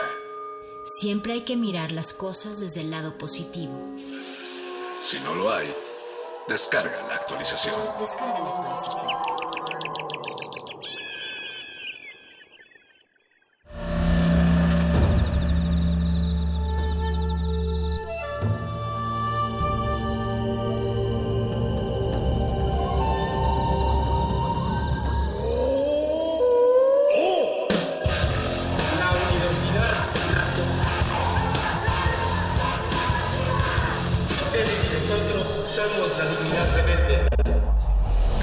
Modulada es una coproducción de Radio UNAM y El Universo.